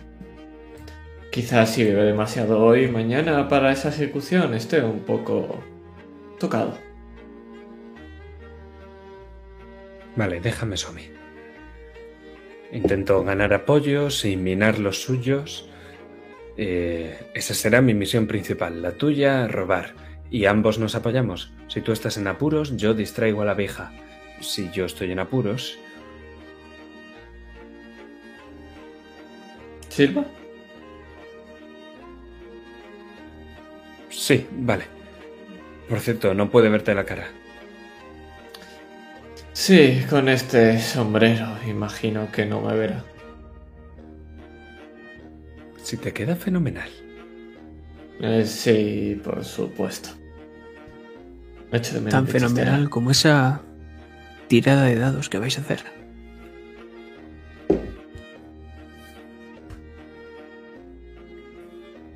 Vamos a ello.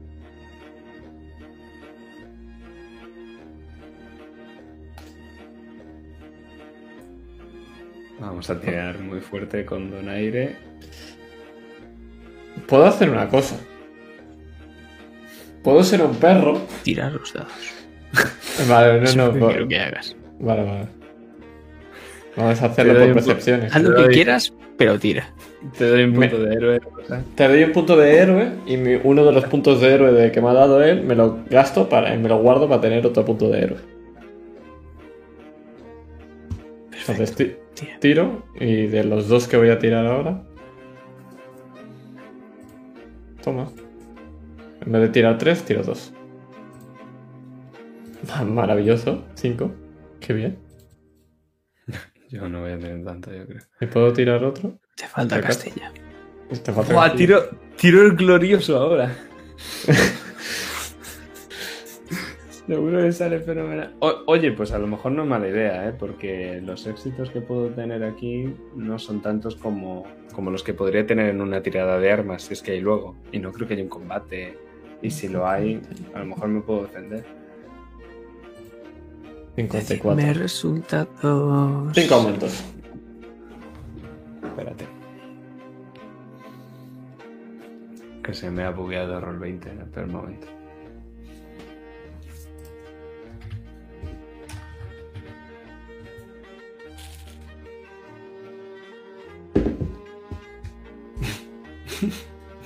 Sigue cargando. Eh, 23. ¡Anda! Seis, Seis. ¿no? ¡Ostras! Me quedé puta madre. Perfecto. Uno de ellos va a ser, si quieres, para invitar a don Ramón de Aldana. Sí. Pues partimos con cinco cada uno, entonces. Ok. Pues lo vamos a ver emperifollado con un sombrero muy extraño y se ha puesto un parche que no lo necesita, pero lo tiene, Sí. lo eh, tiene adornado con alguna joya. Nada, un flashback. Son dos minutos antes de entrar por la puerta. No lleva parche, le pego un puñetazo en el ojo. Volvemos. Y vemos ahora cómo se está masajeando el ojo que se le está un poco amorotonando y ahora sí que puede que necesitase un parche mientras se hincha un poco y se pone una copa de champán. El En la gilipollas se ha puesto el parche en el ojo bueno. Pues espera que recibas cada uno de cada bruja que falta.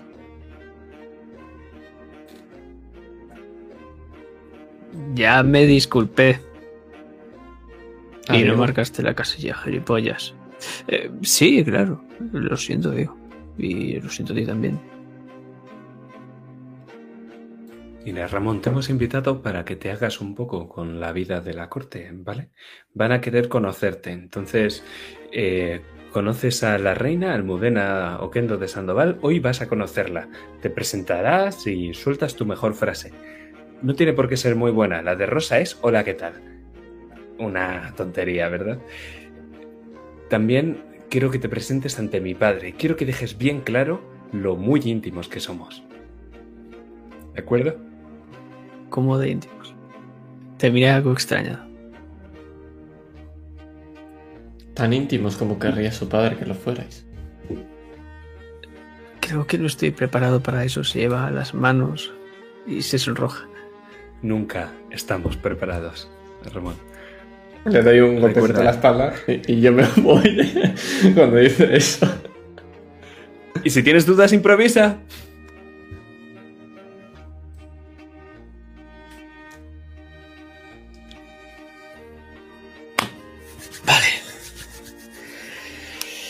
Se presenta al primero que ve. ¿Alguien quiere una novia de usura? Y eso es lo último que escucháis antes de que se mezcle entre la gente.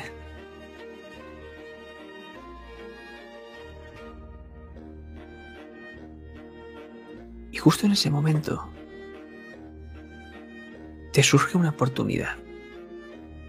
A ti, Rosa. es algo perceptivo. ¿Quieres aprovecharlo? Por supuesto. Voy al baño. En el mejor momento.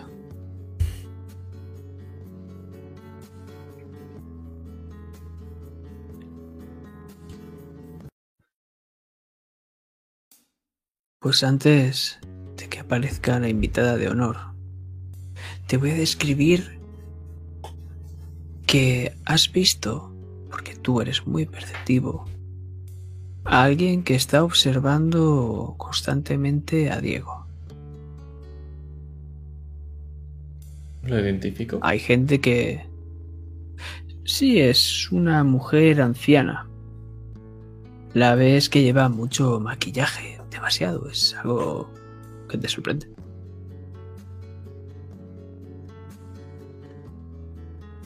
Y es la única que está constantemente fijándose en Diego.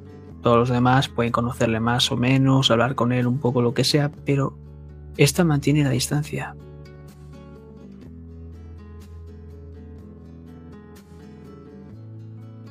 Me acerco a ella. Quiero fijarme en sus ropajes y sobre todo ver si lleva... si está asociada a la Inquisición o simplemente es una noble.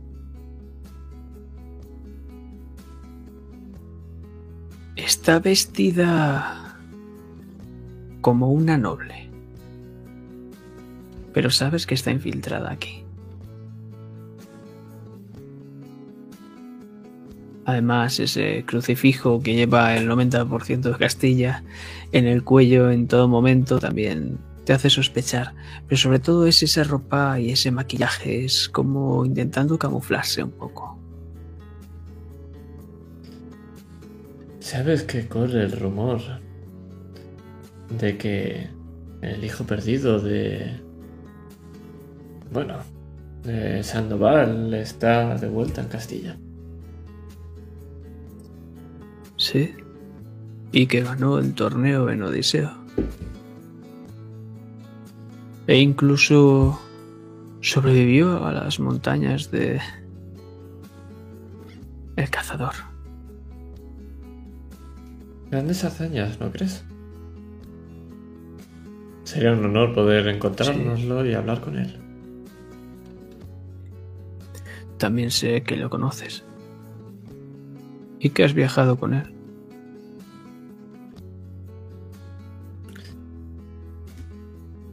Ya veo. La pregunta es, ¿debo preocuparme de usted? Debes hacerlo. Eso depende. Depende de con quién esté asociada y de cuáles sean sus deseos. De momento el mío es una copa de vino y justo cuando pasa por el lado uno de los camareros se la quito de la de la de esto, de la bandeja. Y cuando vas a darte la vuelta, ves como ella ya te está ofreciendo otra.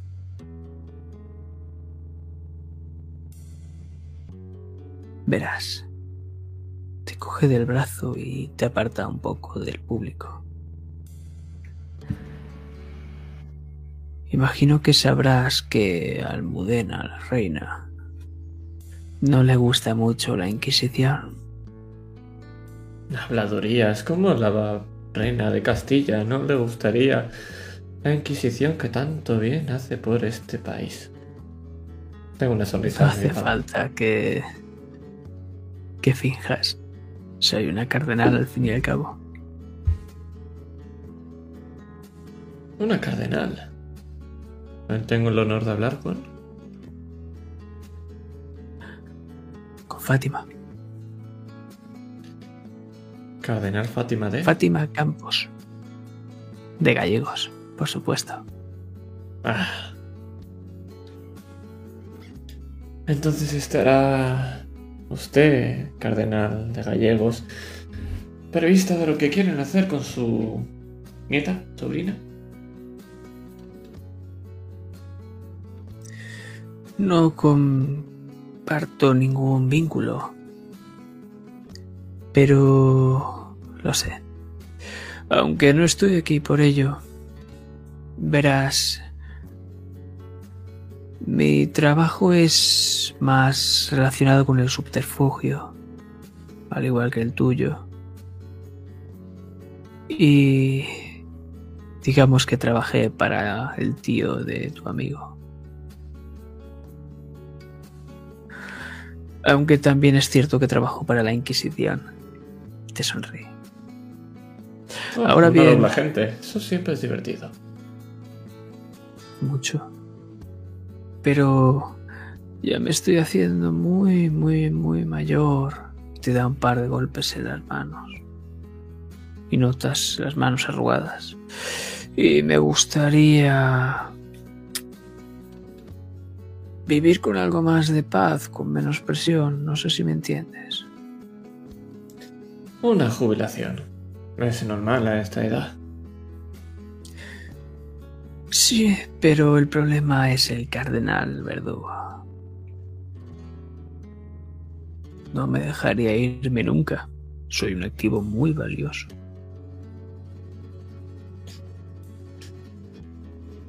Sería una pena que ese cardenal verdugo quizá la olvidara o tuviera cosas más, pero más preocupantes en mano.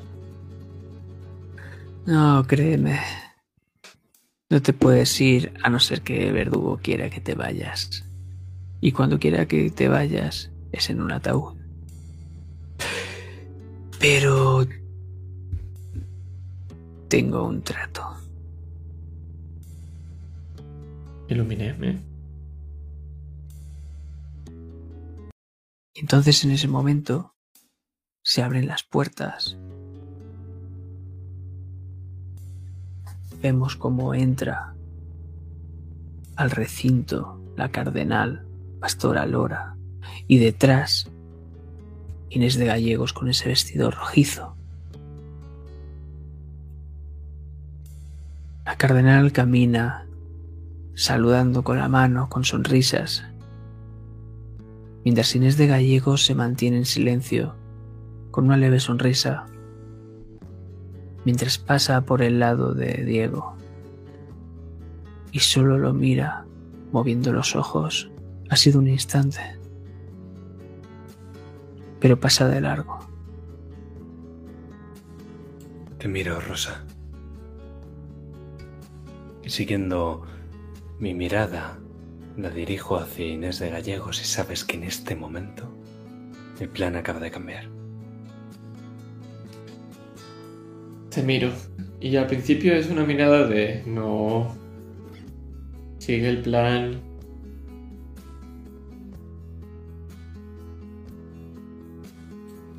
Pero siempre es ella. Hoy, más que nunca, huele a rosas. Como cuando abrió la ventana mientras te ibas. O como cuando la salvaste contra el Córdoba. Hoy más que nunca.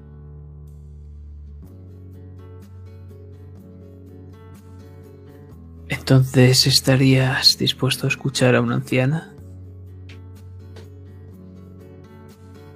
Sí, parece que mi plan acaba de cambiar, así que me- tendré tiempo.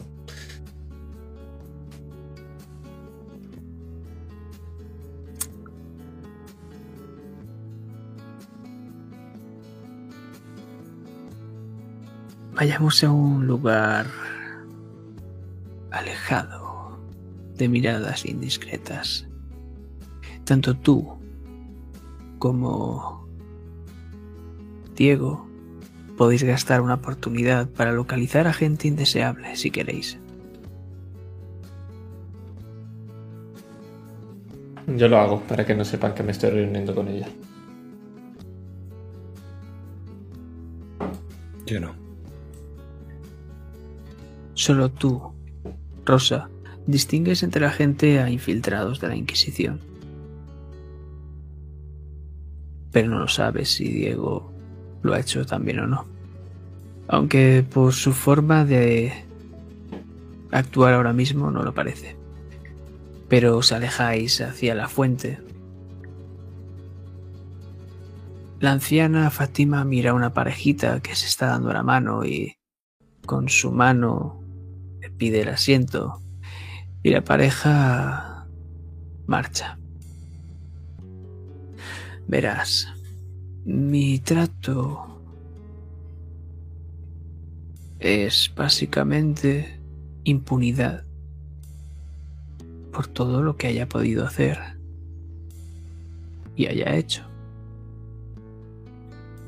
A cambio de una buena jubilación. A cambio. Y por supuesto que quiero una firma de la misma reina por escrito. A cambio. Puedo ayudaros a poner en jaque a la Inquisición. Pero Así. primero quiero el documento. No, no, no esperaba un momento así sin más. Es decir, una sola persona puede, con una sola acción, poner en jaque a una institución que está dominando no solamente este país, sino el resto de CEA. Sí. Te lo puedes creer. Tan estúpidos Aunque- son. No, estúpidos no, es ignorancia. No por algo una maestra como yo del engaño y del conocimiento no se les podría escapar algo así. Aunque te advierto que lo que te voy a ofrecer, si me ofrecéis esa firma de la reina, puede poner en peligro a alguien. Aunque eso ya vosotros lo valoraréis.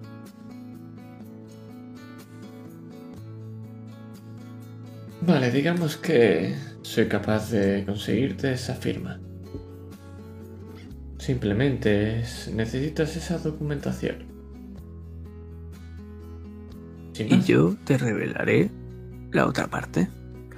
Y después tú harás lo que quieras mientras yo disfruto de una jubilación si sale todo a pedir de boca. Se lleva un trozo de comida a la boca. Me parece bien, pero vamos a hacerlo así. Necesito saber todo lo que debe ser impune, así que vas a hacer una lista de todos tus actos en contra de Castilla y de Cea y recibirás impunidad absoluta de eso, siempre que Castilla sea tenga la constancia de lo que ha ocurrido. ¿Te parece bien, no?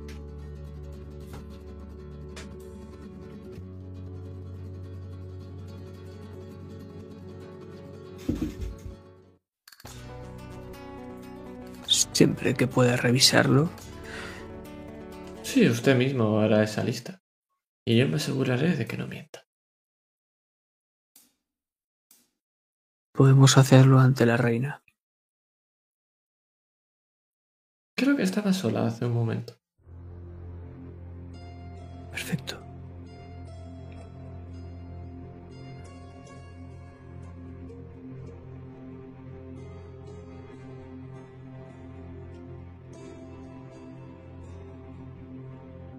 Nos Pues- entre la multitud.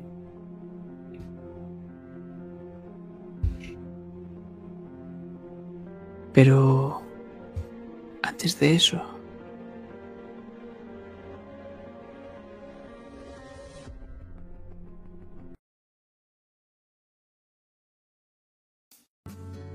antes de eso, vemos a Diego. Como ha mirado cómo pasaba esta mujer por su lado, Inés de Gallegos, y qué ha hecho. Quedarme mirando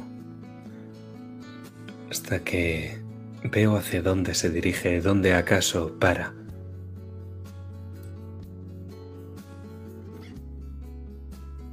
ante tu madre. Tu madre le coge las manos muy contenta mientras la acaricia con los pulgares y empieza a hablar de, con ella. Y por una vez en esta fiesta ves a Inés sonreír. Pero notas cómo te cogen por la cintura. y asoma una máscara, una de mariposa.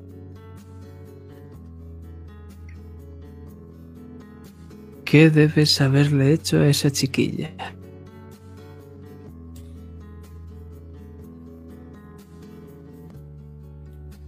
No lo suficiente. Todavía no.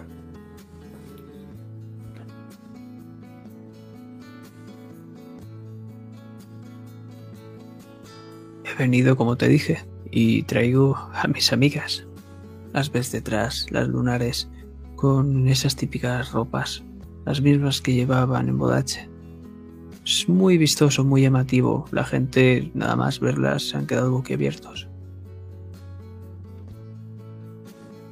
Danzad, montad un espectáculo y luego ofreced espectáculos privados.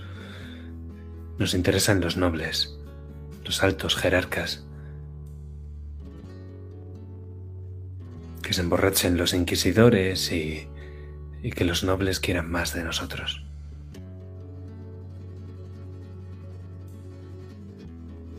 ¿Y tú qué harás? ¿Irás a hablar con ella?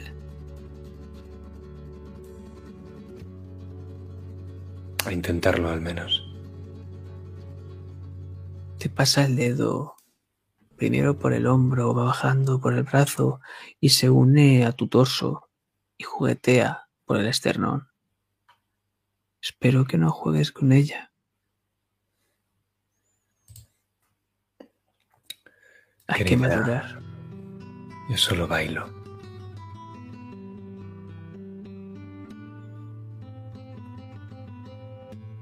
Te he visto bailar, Diego. Y lo haces muy bien.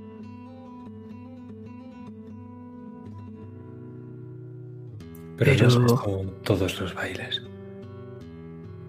No solo tenemos uno en el repertorio.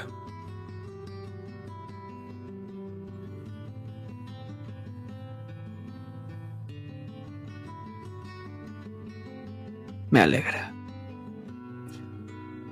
Y si necesitas algo más, búscame. Disfruta de la fiesta. Una vez me libro de ella, miro con ansia hacia el lugar donde estaba antes Inés de Gallegos.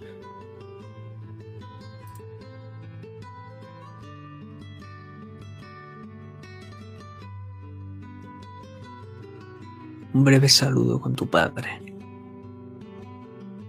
Algo cordial. Justo iba a acercarme y es como si me repeliera, como si hubiera una pantalla invisible ahí que no me permite acercarme. Me quedo mirando justo detrás de un soldado, uno enorme, con una armadura que le hace parecer mucho más grande de lo que es, y yo me hago pequeño y observo por encima de sombrera.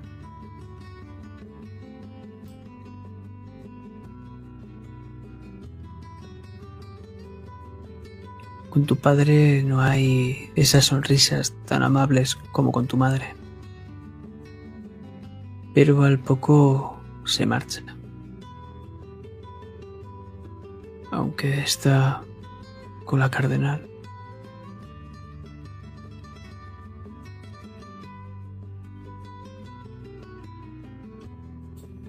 No me importa.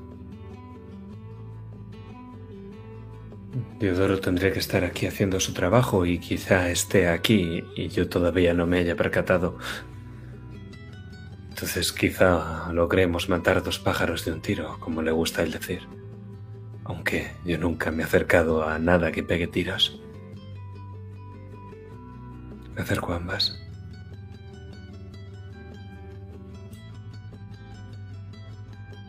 Pero antes de que digas una sola palabra,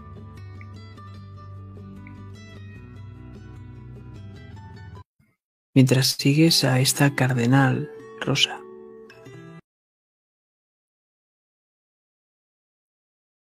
justo detrás de la fuente, notas esa mirada, esos ojos que tanto has visto ya.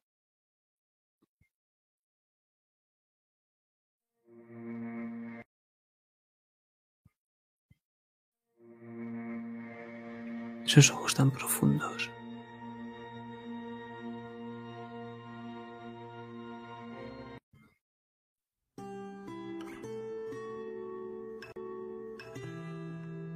¿Qué haces? Me giro los ojos. La anciana va lento. Puedo tomarme un. un pequeño respiro. Me fijo en esos ojos.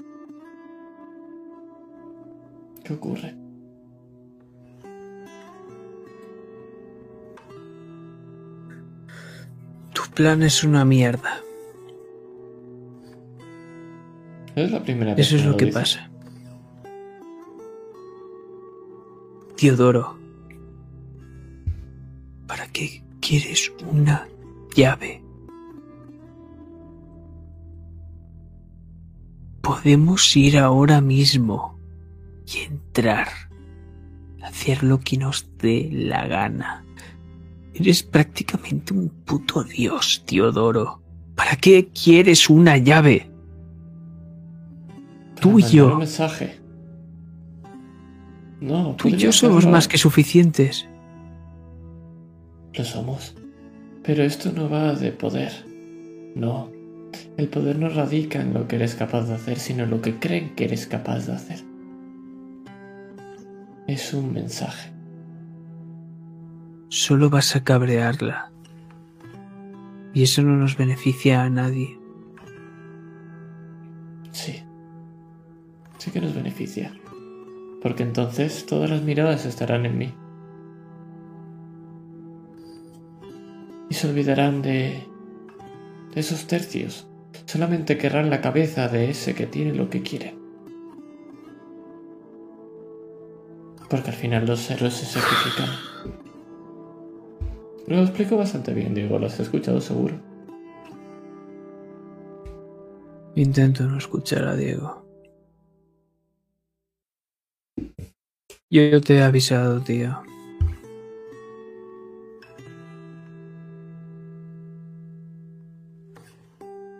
Entonces sigues el rastro. Pero esos ojos ya se han apagado. Y te pones a la altura, Diego, de la cardenal Pastora Lora. Y detrás de ella Inés.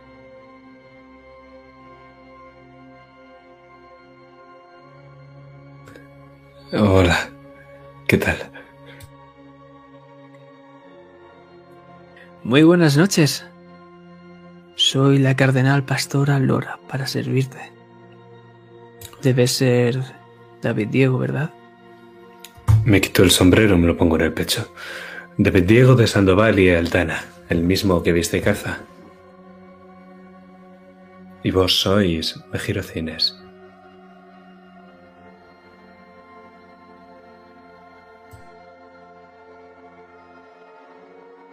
Ella no sonríe y no dice nada. Simplemente la cardenal la coge. Pero qué tonterías dices, David Diego. Si ya la conoces, es tu prometida, ¿verdad? Y más que cogerla con un abrazo, parece que esté cogiendo a un rehén. Mm, Su eminencia, me temo que os equivocáis. ¿Se equivoca Inés? No, no se equivoca, cardenal. No obstante, la última vez que vi a mi prometida, una bellísima y muy diestra con la espada mujer, fue en, en San Felipe, no aquí.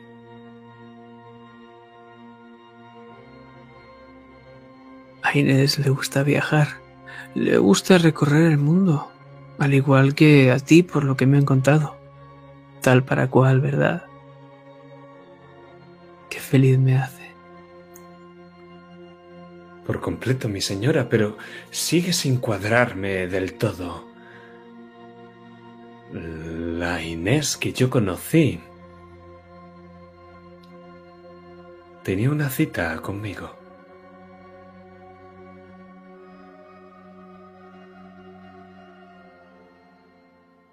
¿Es así, querida? Sí, pero él no apareció. Claro. Es eso. ¿Y qué pasó luego, querida? Luego sí que nos vimos. Al final.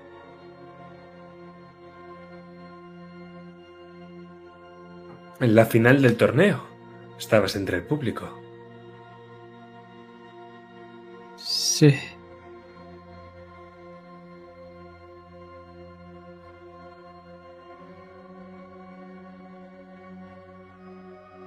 Y seguro que te estaba animando con muchísima fuerza. ¿Verdad que sí, querida? Y no responde.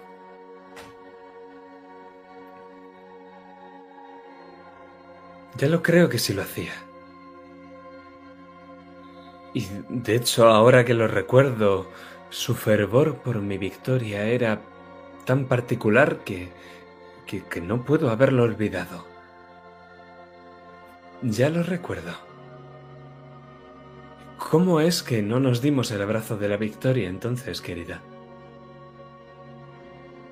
Lo digo en voz alta. Quiero que me escuche cuanta más gente posible. Toda la conversación, de hecho.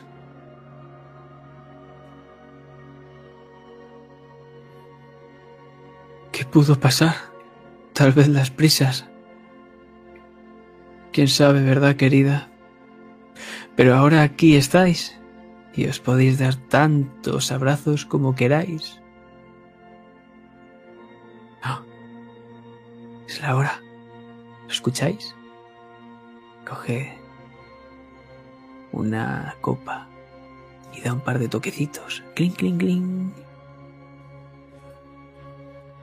Ante vosotros tenéis a David Diego de Aldana, Sandoval y Aldana, por supuesto, y a Inés de Gallegos, unos prometidos, estupendos y maravillosos,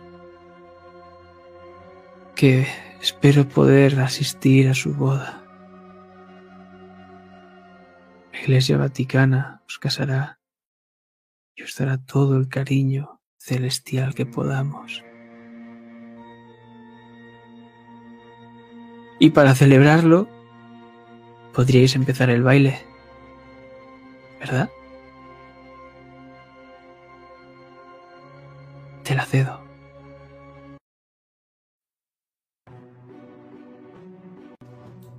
Con gusto.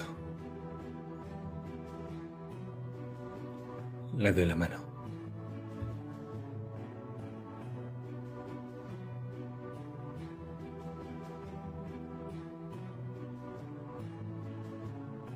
Se lo piensa, pero la coge, temerosa.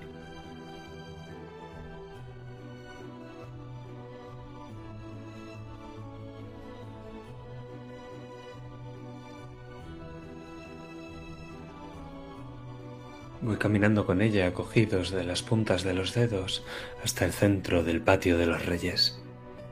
Y entonces los vemos en ese patio abierto, iluminado por la luz de la luna, las figuras de los reyes de Castilla que nos miran.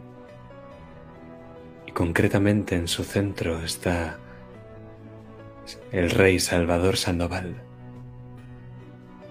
la escultura más reciente.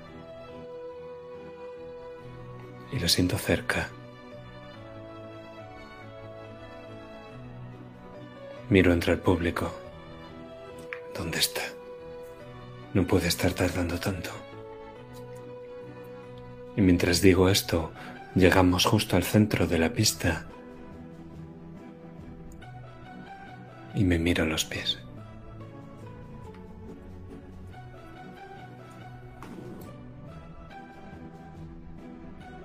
al igual que la reina está mirando este espectáculo, algo sorprendida. Y después de una firma, se vuelve a aproximar a ti esa cardenal rosa.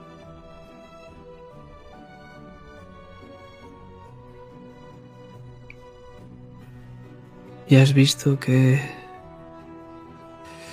he tenido que hacer cosas desagradables, pero comparada con el resto soy una santa.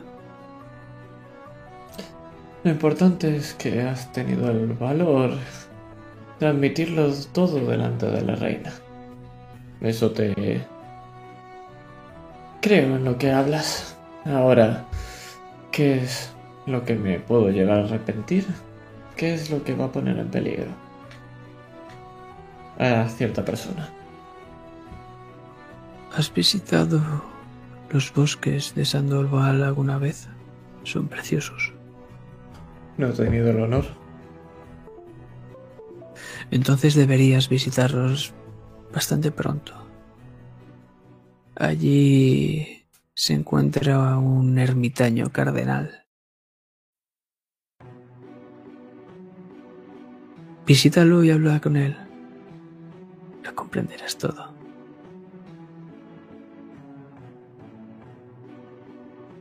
De acuerdo. Espero que esto valga la pena.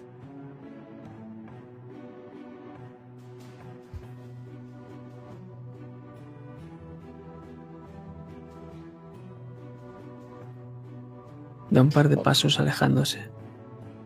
Oh, espera, están empezando el baile. Te he contado que la primera vez que Diego se puso a bailar, no eligió él el baile. Pero míralo ahora.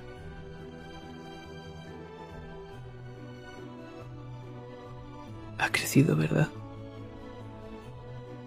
Ya lo creo. Tal vez sea hora de que tú también. Oh, yo mi baile lo he elegido hace mucho tiempo.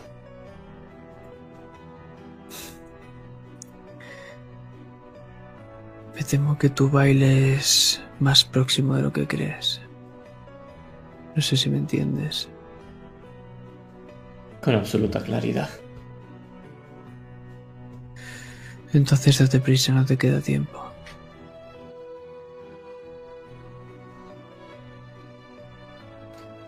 ¿Dónde estará una pareja de baile adecuada? Creo que... ¡Oh!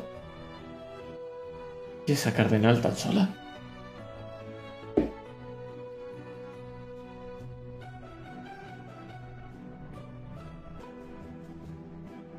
¡Oh, un joven! ¿Qué es lo que deseas? ¿La bendición de Zeus? No solamente eso, sino...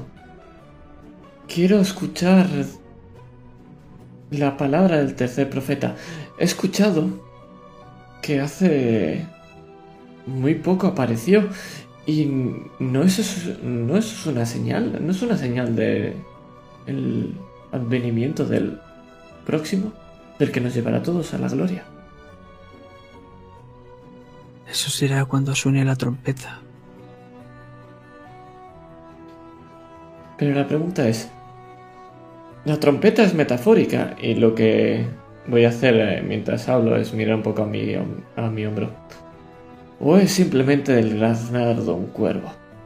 Uno negro oscuro. No entiendo por dónde vas. Ya sabes, eh, los cuervos se llevan cualquier cosa y no podría ser esto una patraña.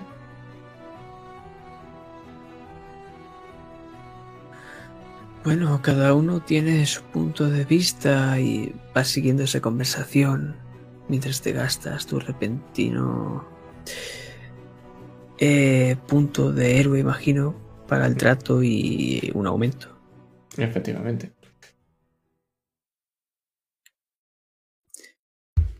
Y vemos como un cuervo alza el vuelo, pasando por la pareja de baile del momento.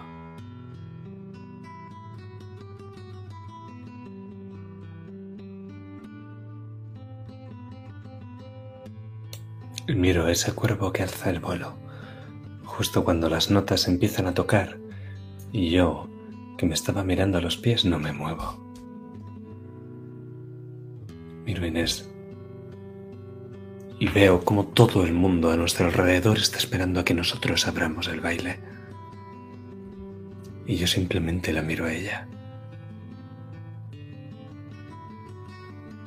A los ojos.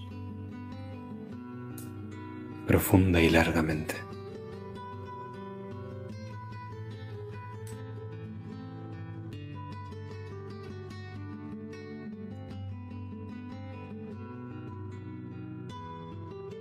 Hola.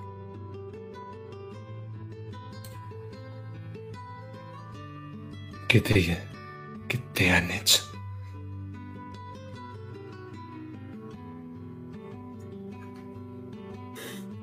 Nada en especial. Simplemente estoy haciendo lo que haría cualquiera por los suyos.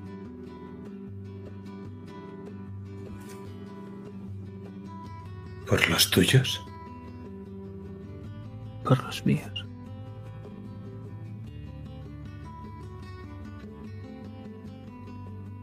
¿Hablas de tu familia en gallegos? ¿Hablas de Castilla? ¿Hablas de la Inquisición? Mi familia y Castilla. Ya sabes que en gallegos, o en Odiseo, mejor dicho, no somos muy fan de la Inquisición.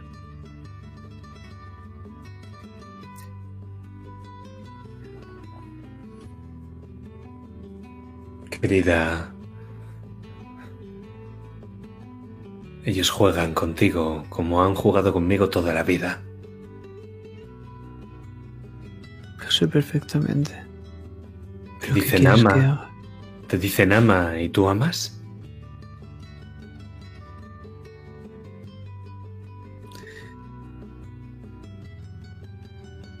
Yo llamé una vez. Te dicen lucha y tú luchas.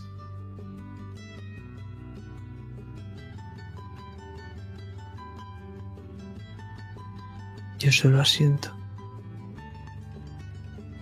Porque si no, rozarán cabezas. Y no puedo permitirlo.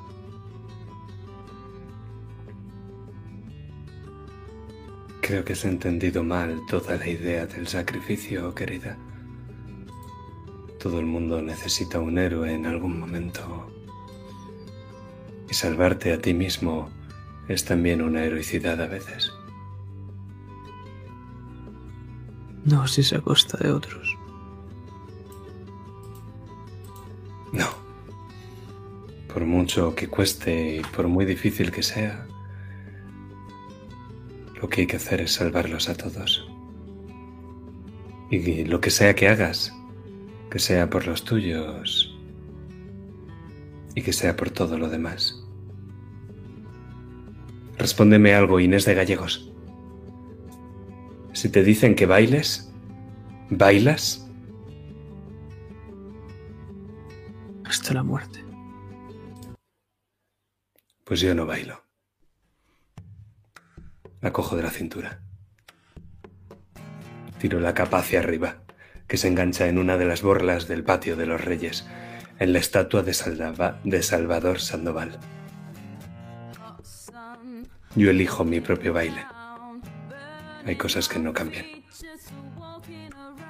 Y entonces tiro de la capa hacia arriba, elástica, y hago que el propio elástico de la capa nos haga subir al tejado.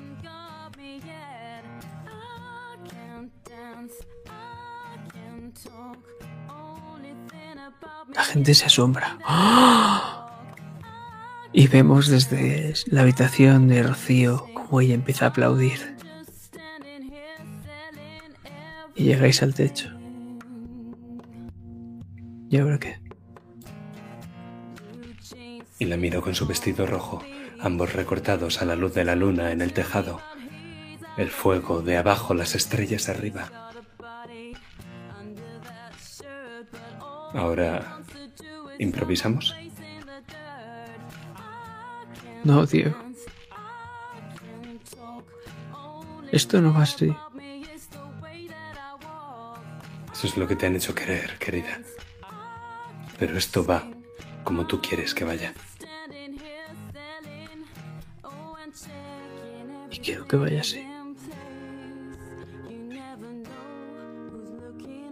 El querer y el deber Por mucho que te lo hayan dicho, no son lo mismo. ¿Por qué viniste? ¿Por qué viniste después de dejar esa nota?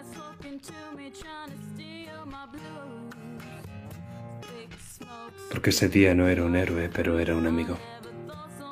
Y tenía a alguien a quien salvar.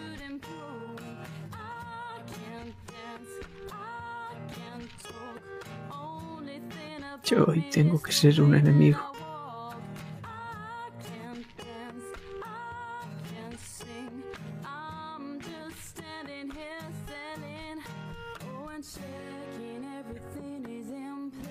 Pues entonces solo hay una cosa que podamos hacer.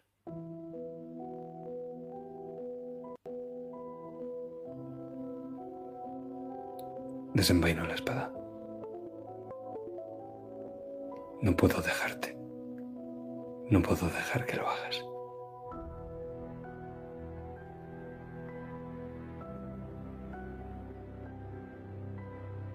Y ves como ella simplemente se queda quieta.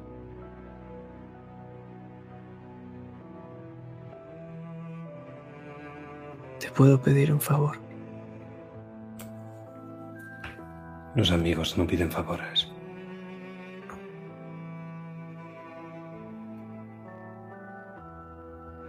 Cuando estaba sola ante ese monstruo del torneo.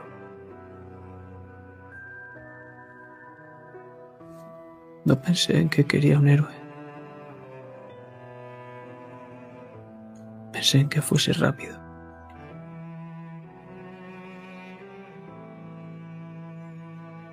Y así nadie más podría utilizarme. Nunca más. Dejarían a mi familia en paz.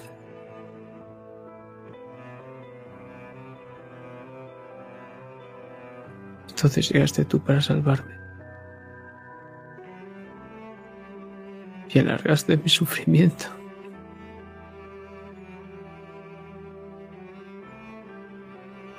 Por lo que te pido ahora. Que acabes con él. Todo será peor. Termino de sacar la espada que refulge a la luz de la luna. El fuego abajo, los gritos de las mujeres. Escucho cómo las armaduras se mueven hacia el techo, hacia donde estamos. No nos queda mucho tiempo. Y miro hacia arriba, hacia las estrellas. Lo siento. Y entonces, justo en ese momento, nos alejamos. Nos alejamos rápidamente. Porque tienes una llave. Y por lo que te han dicho, muy poco tiempo, Rosa.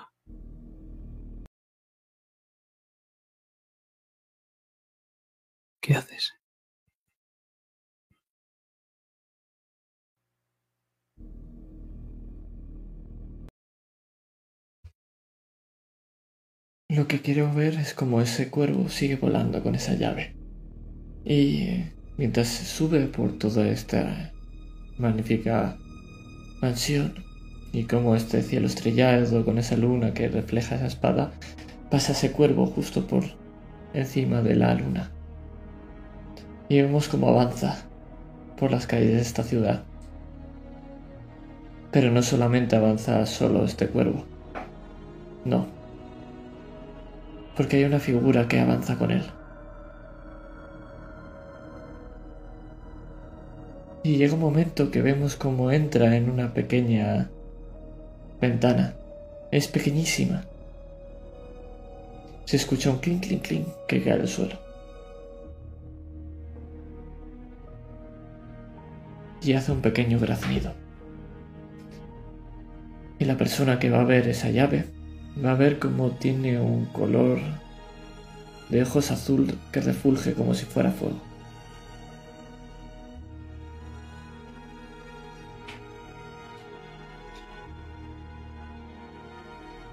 Y lo que te puedo decir es que si has ido al bastión, es un lugar perturbador. Ha sido verdad. Efectivamente.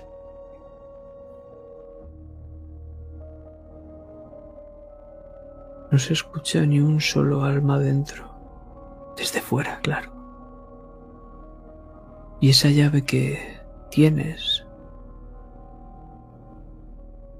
que el cuervo ha dejado, sabes que puede abrir muchos lugares aquí.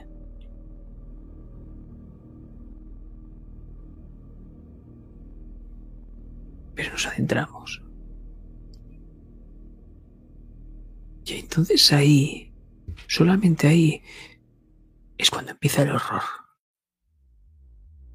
Y escuchas los gritos y los golpes, los gorgoteos. Gente chillando de dolor, de sufrimiento. Paredes sucias. ¿Cuántos aumentos te quedan?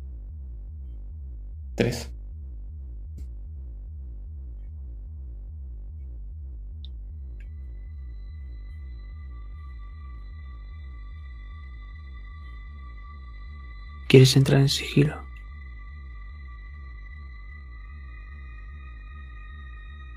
Los guardias...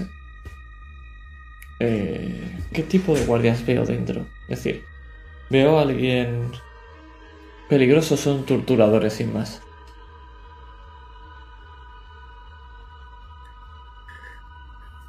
Guardias fieles a la Inquisición y gente de la Inquisición, al menos rondando los pasillos. Pues sí, de momento entraré en sigilo. Pero no es mi idea.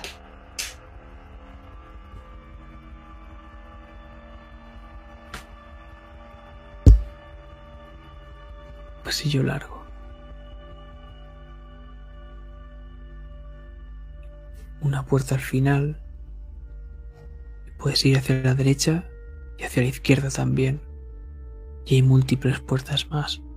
Pero de la derecha escuchas cómo se aproximan hacia tu pasillo un par de guardias. Si quieres evitarlo, me dirás cómo, es un aumento más.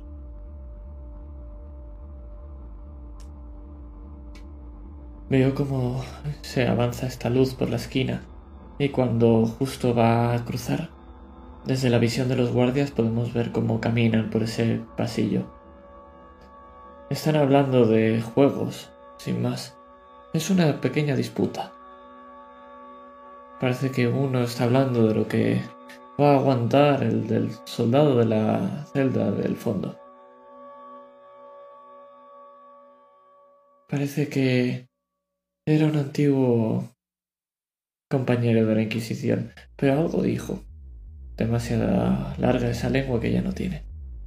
Y pasan por ese pasillo. Y del techo vemos cómo cae la gabardina de Rosa.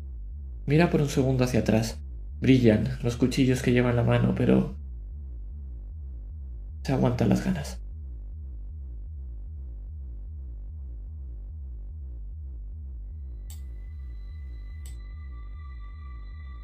¿Cómo va vestido Rosa ahora?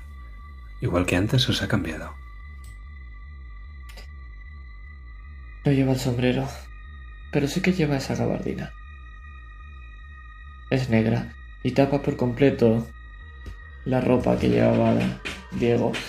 Sí que por debajo sigue llevando esa ropa que le quedaba pequeña, pero ahora mismo parece como si fuera un ave nocturna.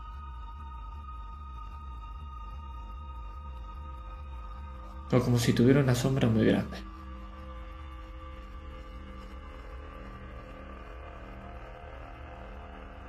Y en estas puertas solo hay horror. Identificas varias voces. Ninguna es de ella, pero algunas sí que son de sus compañeras.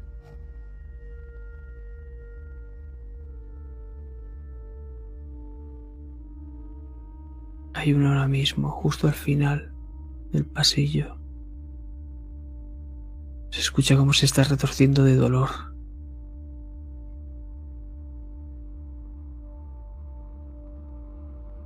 ¿Qué haces? Me dirijo hacia allí y asomo la cabeza. Los dientes me están muy apretados.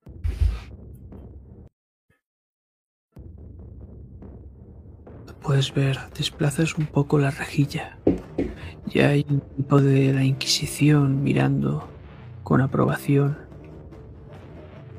como una mujer está en un potro. Sus extremidades están atadas y una especie de manivela gira por un verdugo y empieza a dislocar sus articulaciones. Y la mujer empieza a chillar. Y justo al lado, en la mesa, puedes ver cómo se ha utilizado un embudo y cómo había una botella de vinagre que ahora está por la mitad. Sus hombros están completamente dislocados. Y lo próximo van a ser sus piernas. La conoces, la viste. Es una amiga de Gina.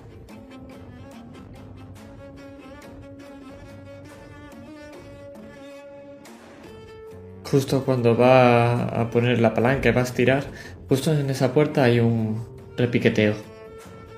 Como si picara la puerta.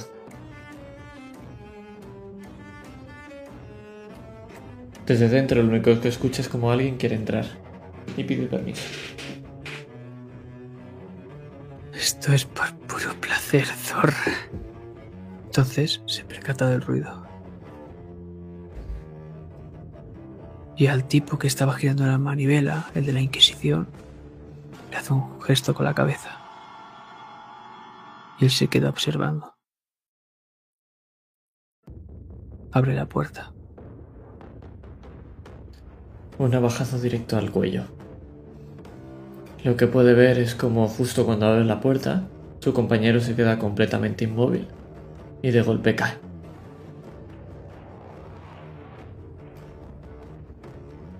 Entonces se gira. ¿Quién coño? Va a sacar una espada.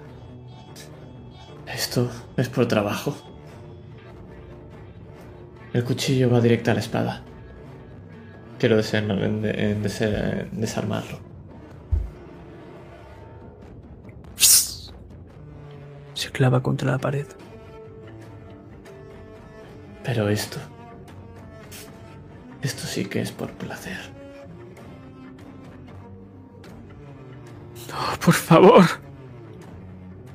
Y vemos como esa sombra solo brillan los cuchillos que lleva en la mano.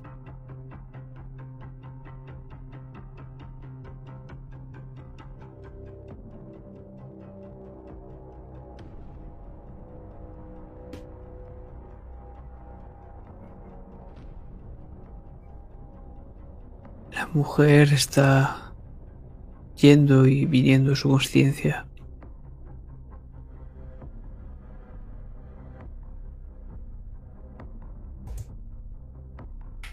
No te reconoce.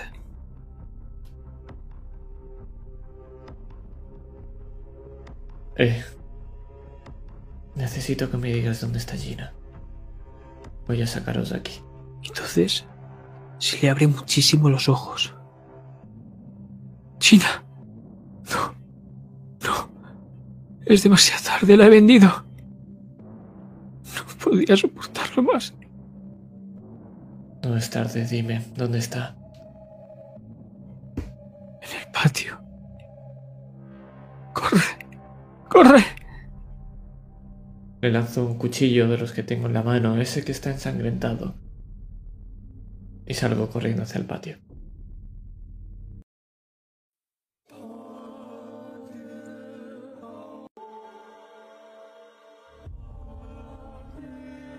Esto es un laberinto. Pero lo que encuentras es una ventana. A una cierta altura. Que da al patio. Y desde allí lo ves. Un montón de guardias y gente de la Inquisición riéndose. Rodeando una efigie de madera a la cual está atada Gina.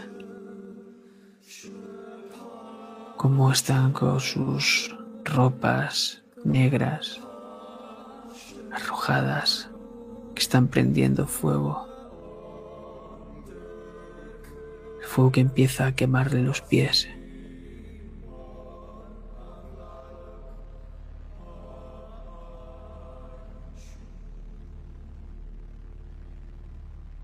Y las balas y los cuchillos ahora no te van a servir de nada.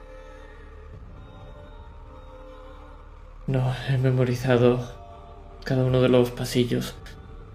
Si corro lo suficiente quizá llegue. Aguantará, sé que aguantará. Eso es una mentira. Te estás mintiendo, Rosa. No vas a llegar. Si fueses Diego no podrías hacer nada, pero tú. Tú y yo. Y aparecen unos ojos azules detrás de ti. Tú y yo podemos. Le miro a los ojos. ¿Qué te ocurrirá a ti? ¿Y qué te ocurrirá a ti? Eso importa. No, solo importa a ella. ¿Y sabes qué? Creo que necesito un favor. Yo te voy a pedir otro a cambio.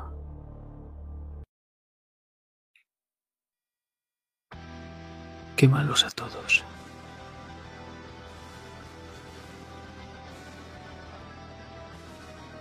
Sí, pero primero... Primero se la harán.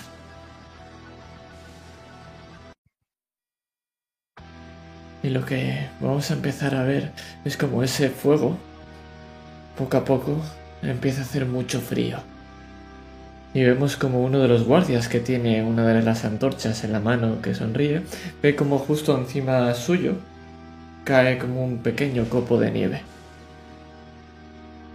Y cuando mira hacia arriba y pone la mano, vemos como de la boca lo que sale es vaho. Y como poco a poco, esa antorcha empieza a apagarse. Y es que recordemos que es de noche. Y lo único que ilumina es esa luna en ese patio. Pero todas y cada una de las antorchas, cada uno de esas llamas, empiezan a apagarse cada vez más y más y más, dejando todas oscuras menos la luna que ilumina esa efigie, la luna que pone ese foco sobre Gina, como si fuera una luz que ilumina a un ángel.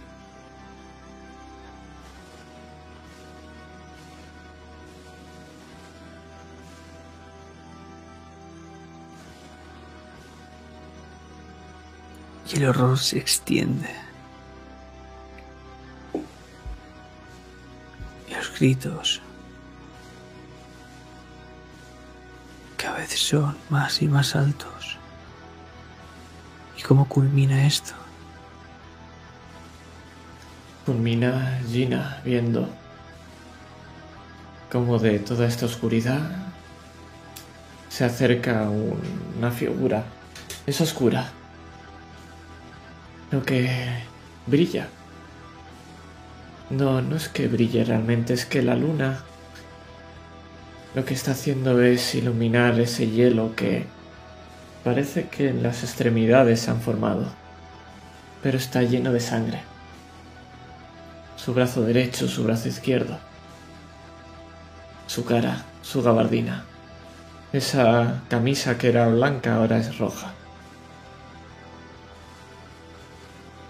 Estoy aquí. He llegado a tiempo.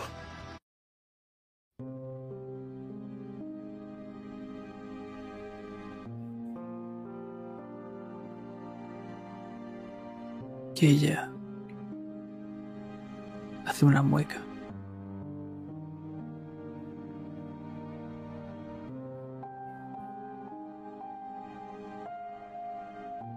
A pesar de distanciarnos, Mírate, has vuelto. Ya sabes lo que dicen, estamos destinados a encontrarnos siempre.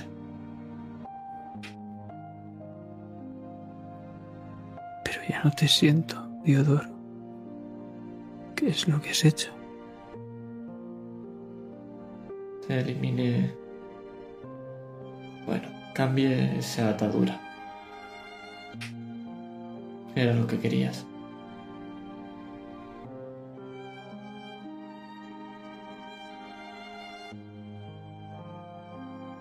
Quería que estuvieses bien. Y mírate.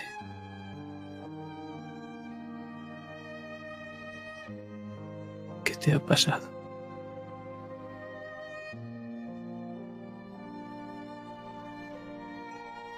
Sacrifico por quien quiero. Y ahora estoy seguro. Estoy seguro que pase lo que pase, seguiremos encontrándonos.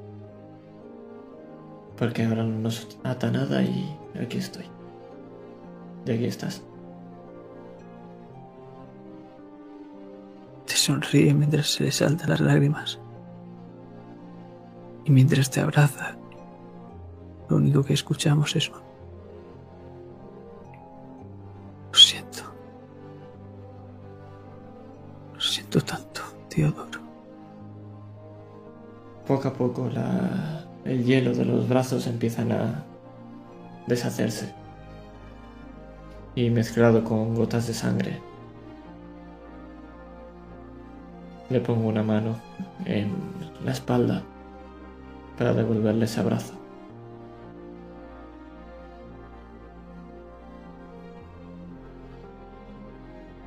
y os fundís. Mientras vemos, mientras vemos como en un edificio, lejos de aquí, dos figuras están a punto de unirse también.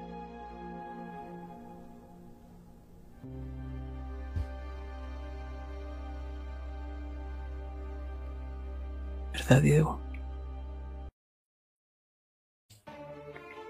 No me queda mucho tiempo. Vienen. Se acercan. Y los escucho con sus armas y con sus armaduras, cómo suben por las escaleras de cuatro torres, cómo intentan tirar las puertas abajo. Y yo no tengo mucho tiempo.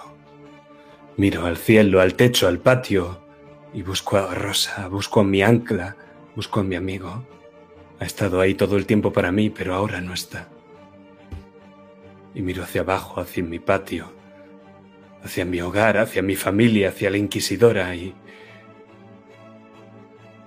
¿Cómo me miran?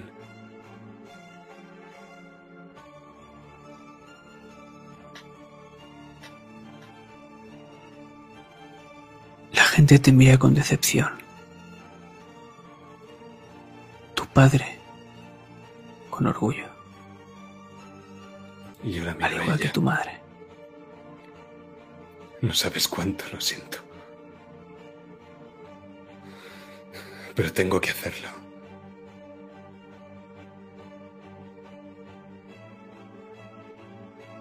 Está bien, Diego, está bien. Cierro los ojos y alzo el brazo con mi espada. Lo hago por los míos. Lo hago por todos los demás.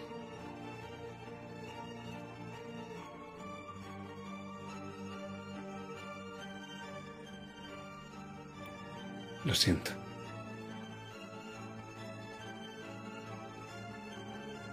Y vemos una sonrisa.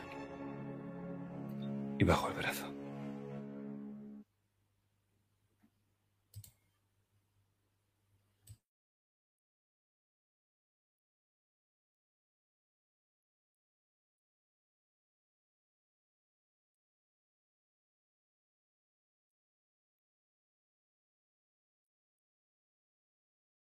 Que estamos viendo ahora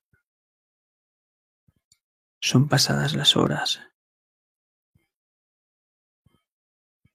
No sabemos qué es lo que ha ocurrido entre ese brazo bajando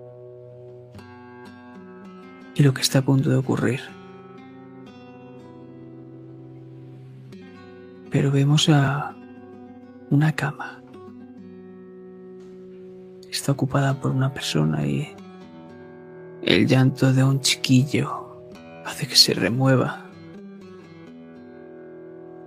Se despereza y utiliza las sábanas como ropa. Está a punto de amanecer. Y se va por la cuna del pequeño Diego.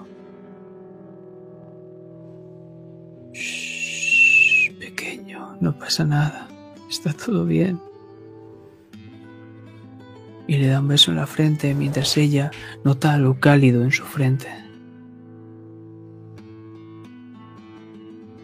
El otro chiquillo, David, casi se despierta.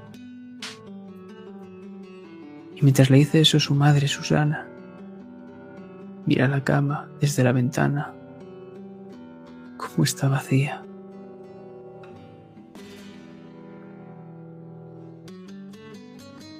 Y mira por la ventana, como con la luz de la primera mañana, dice,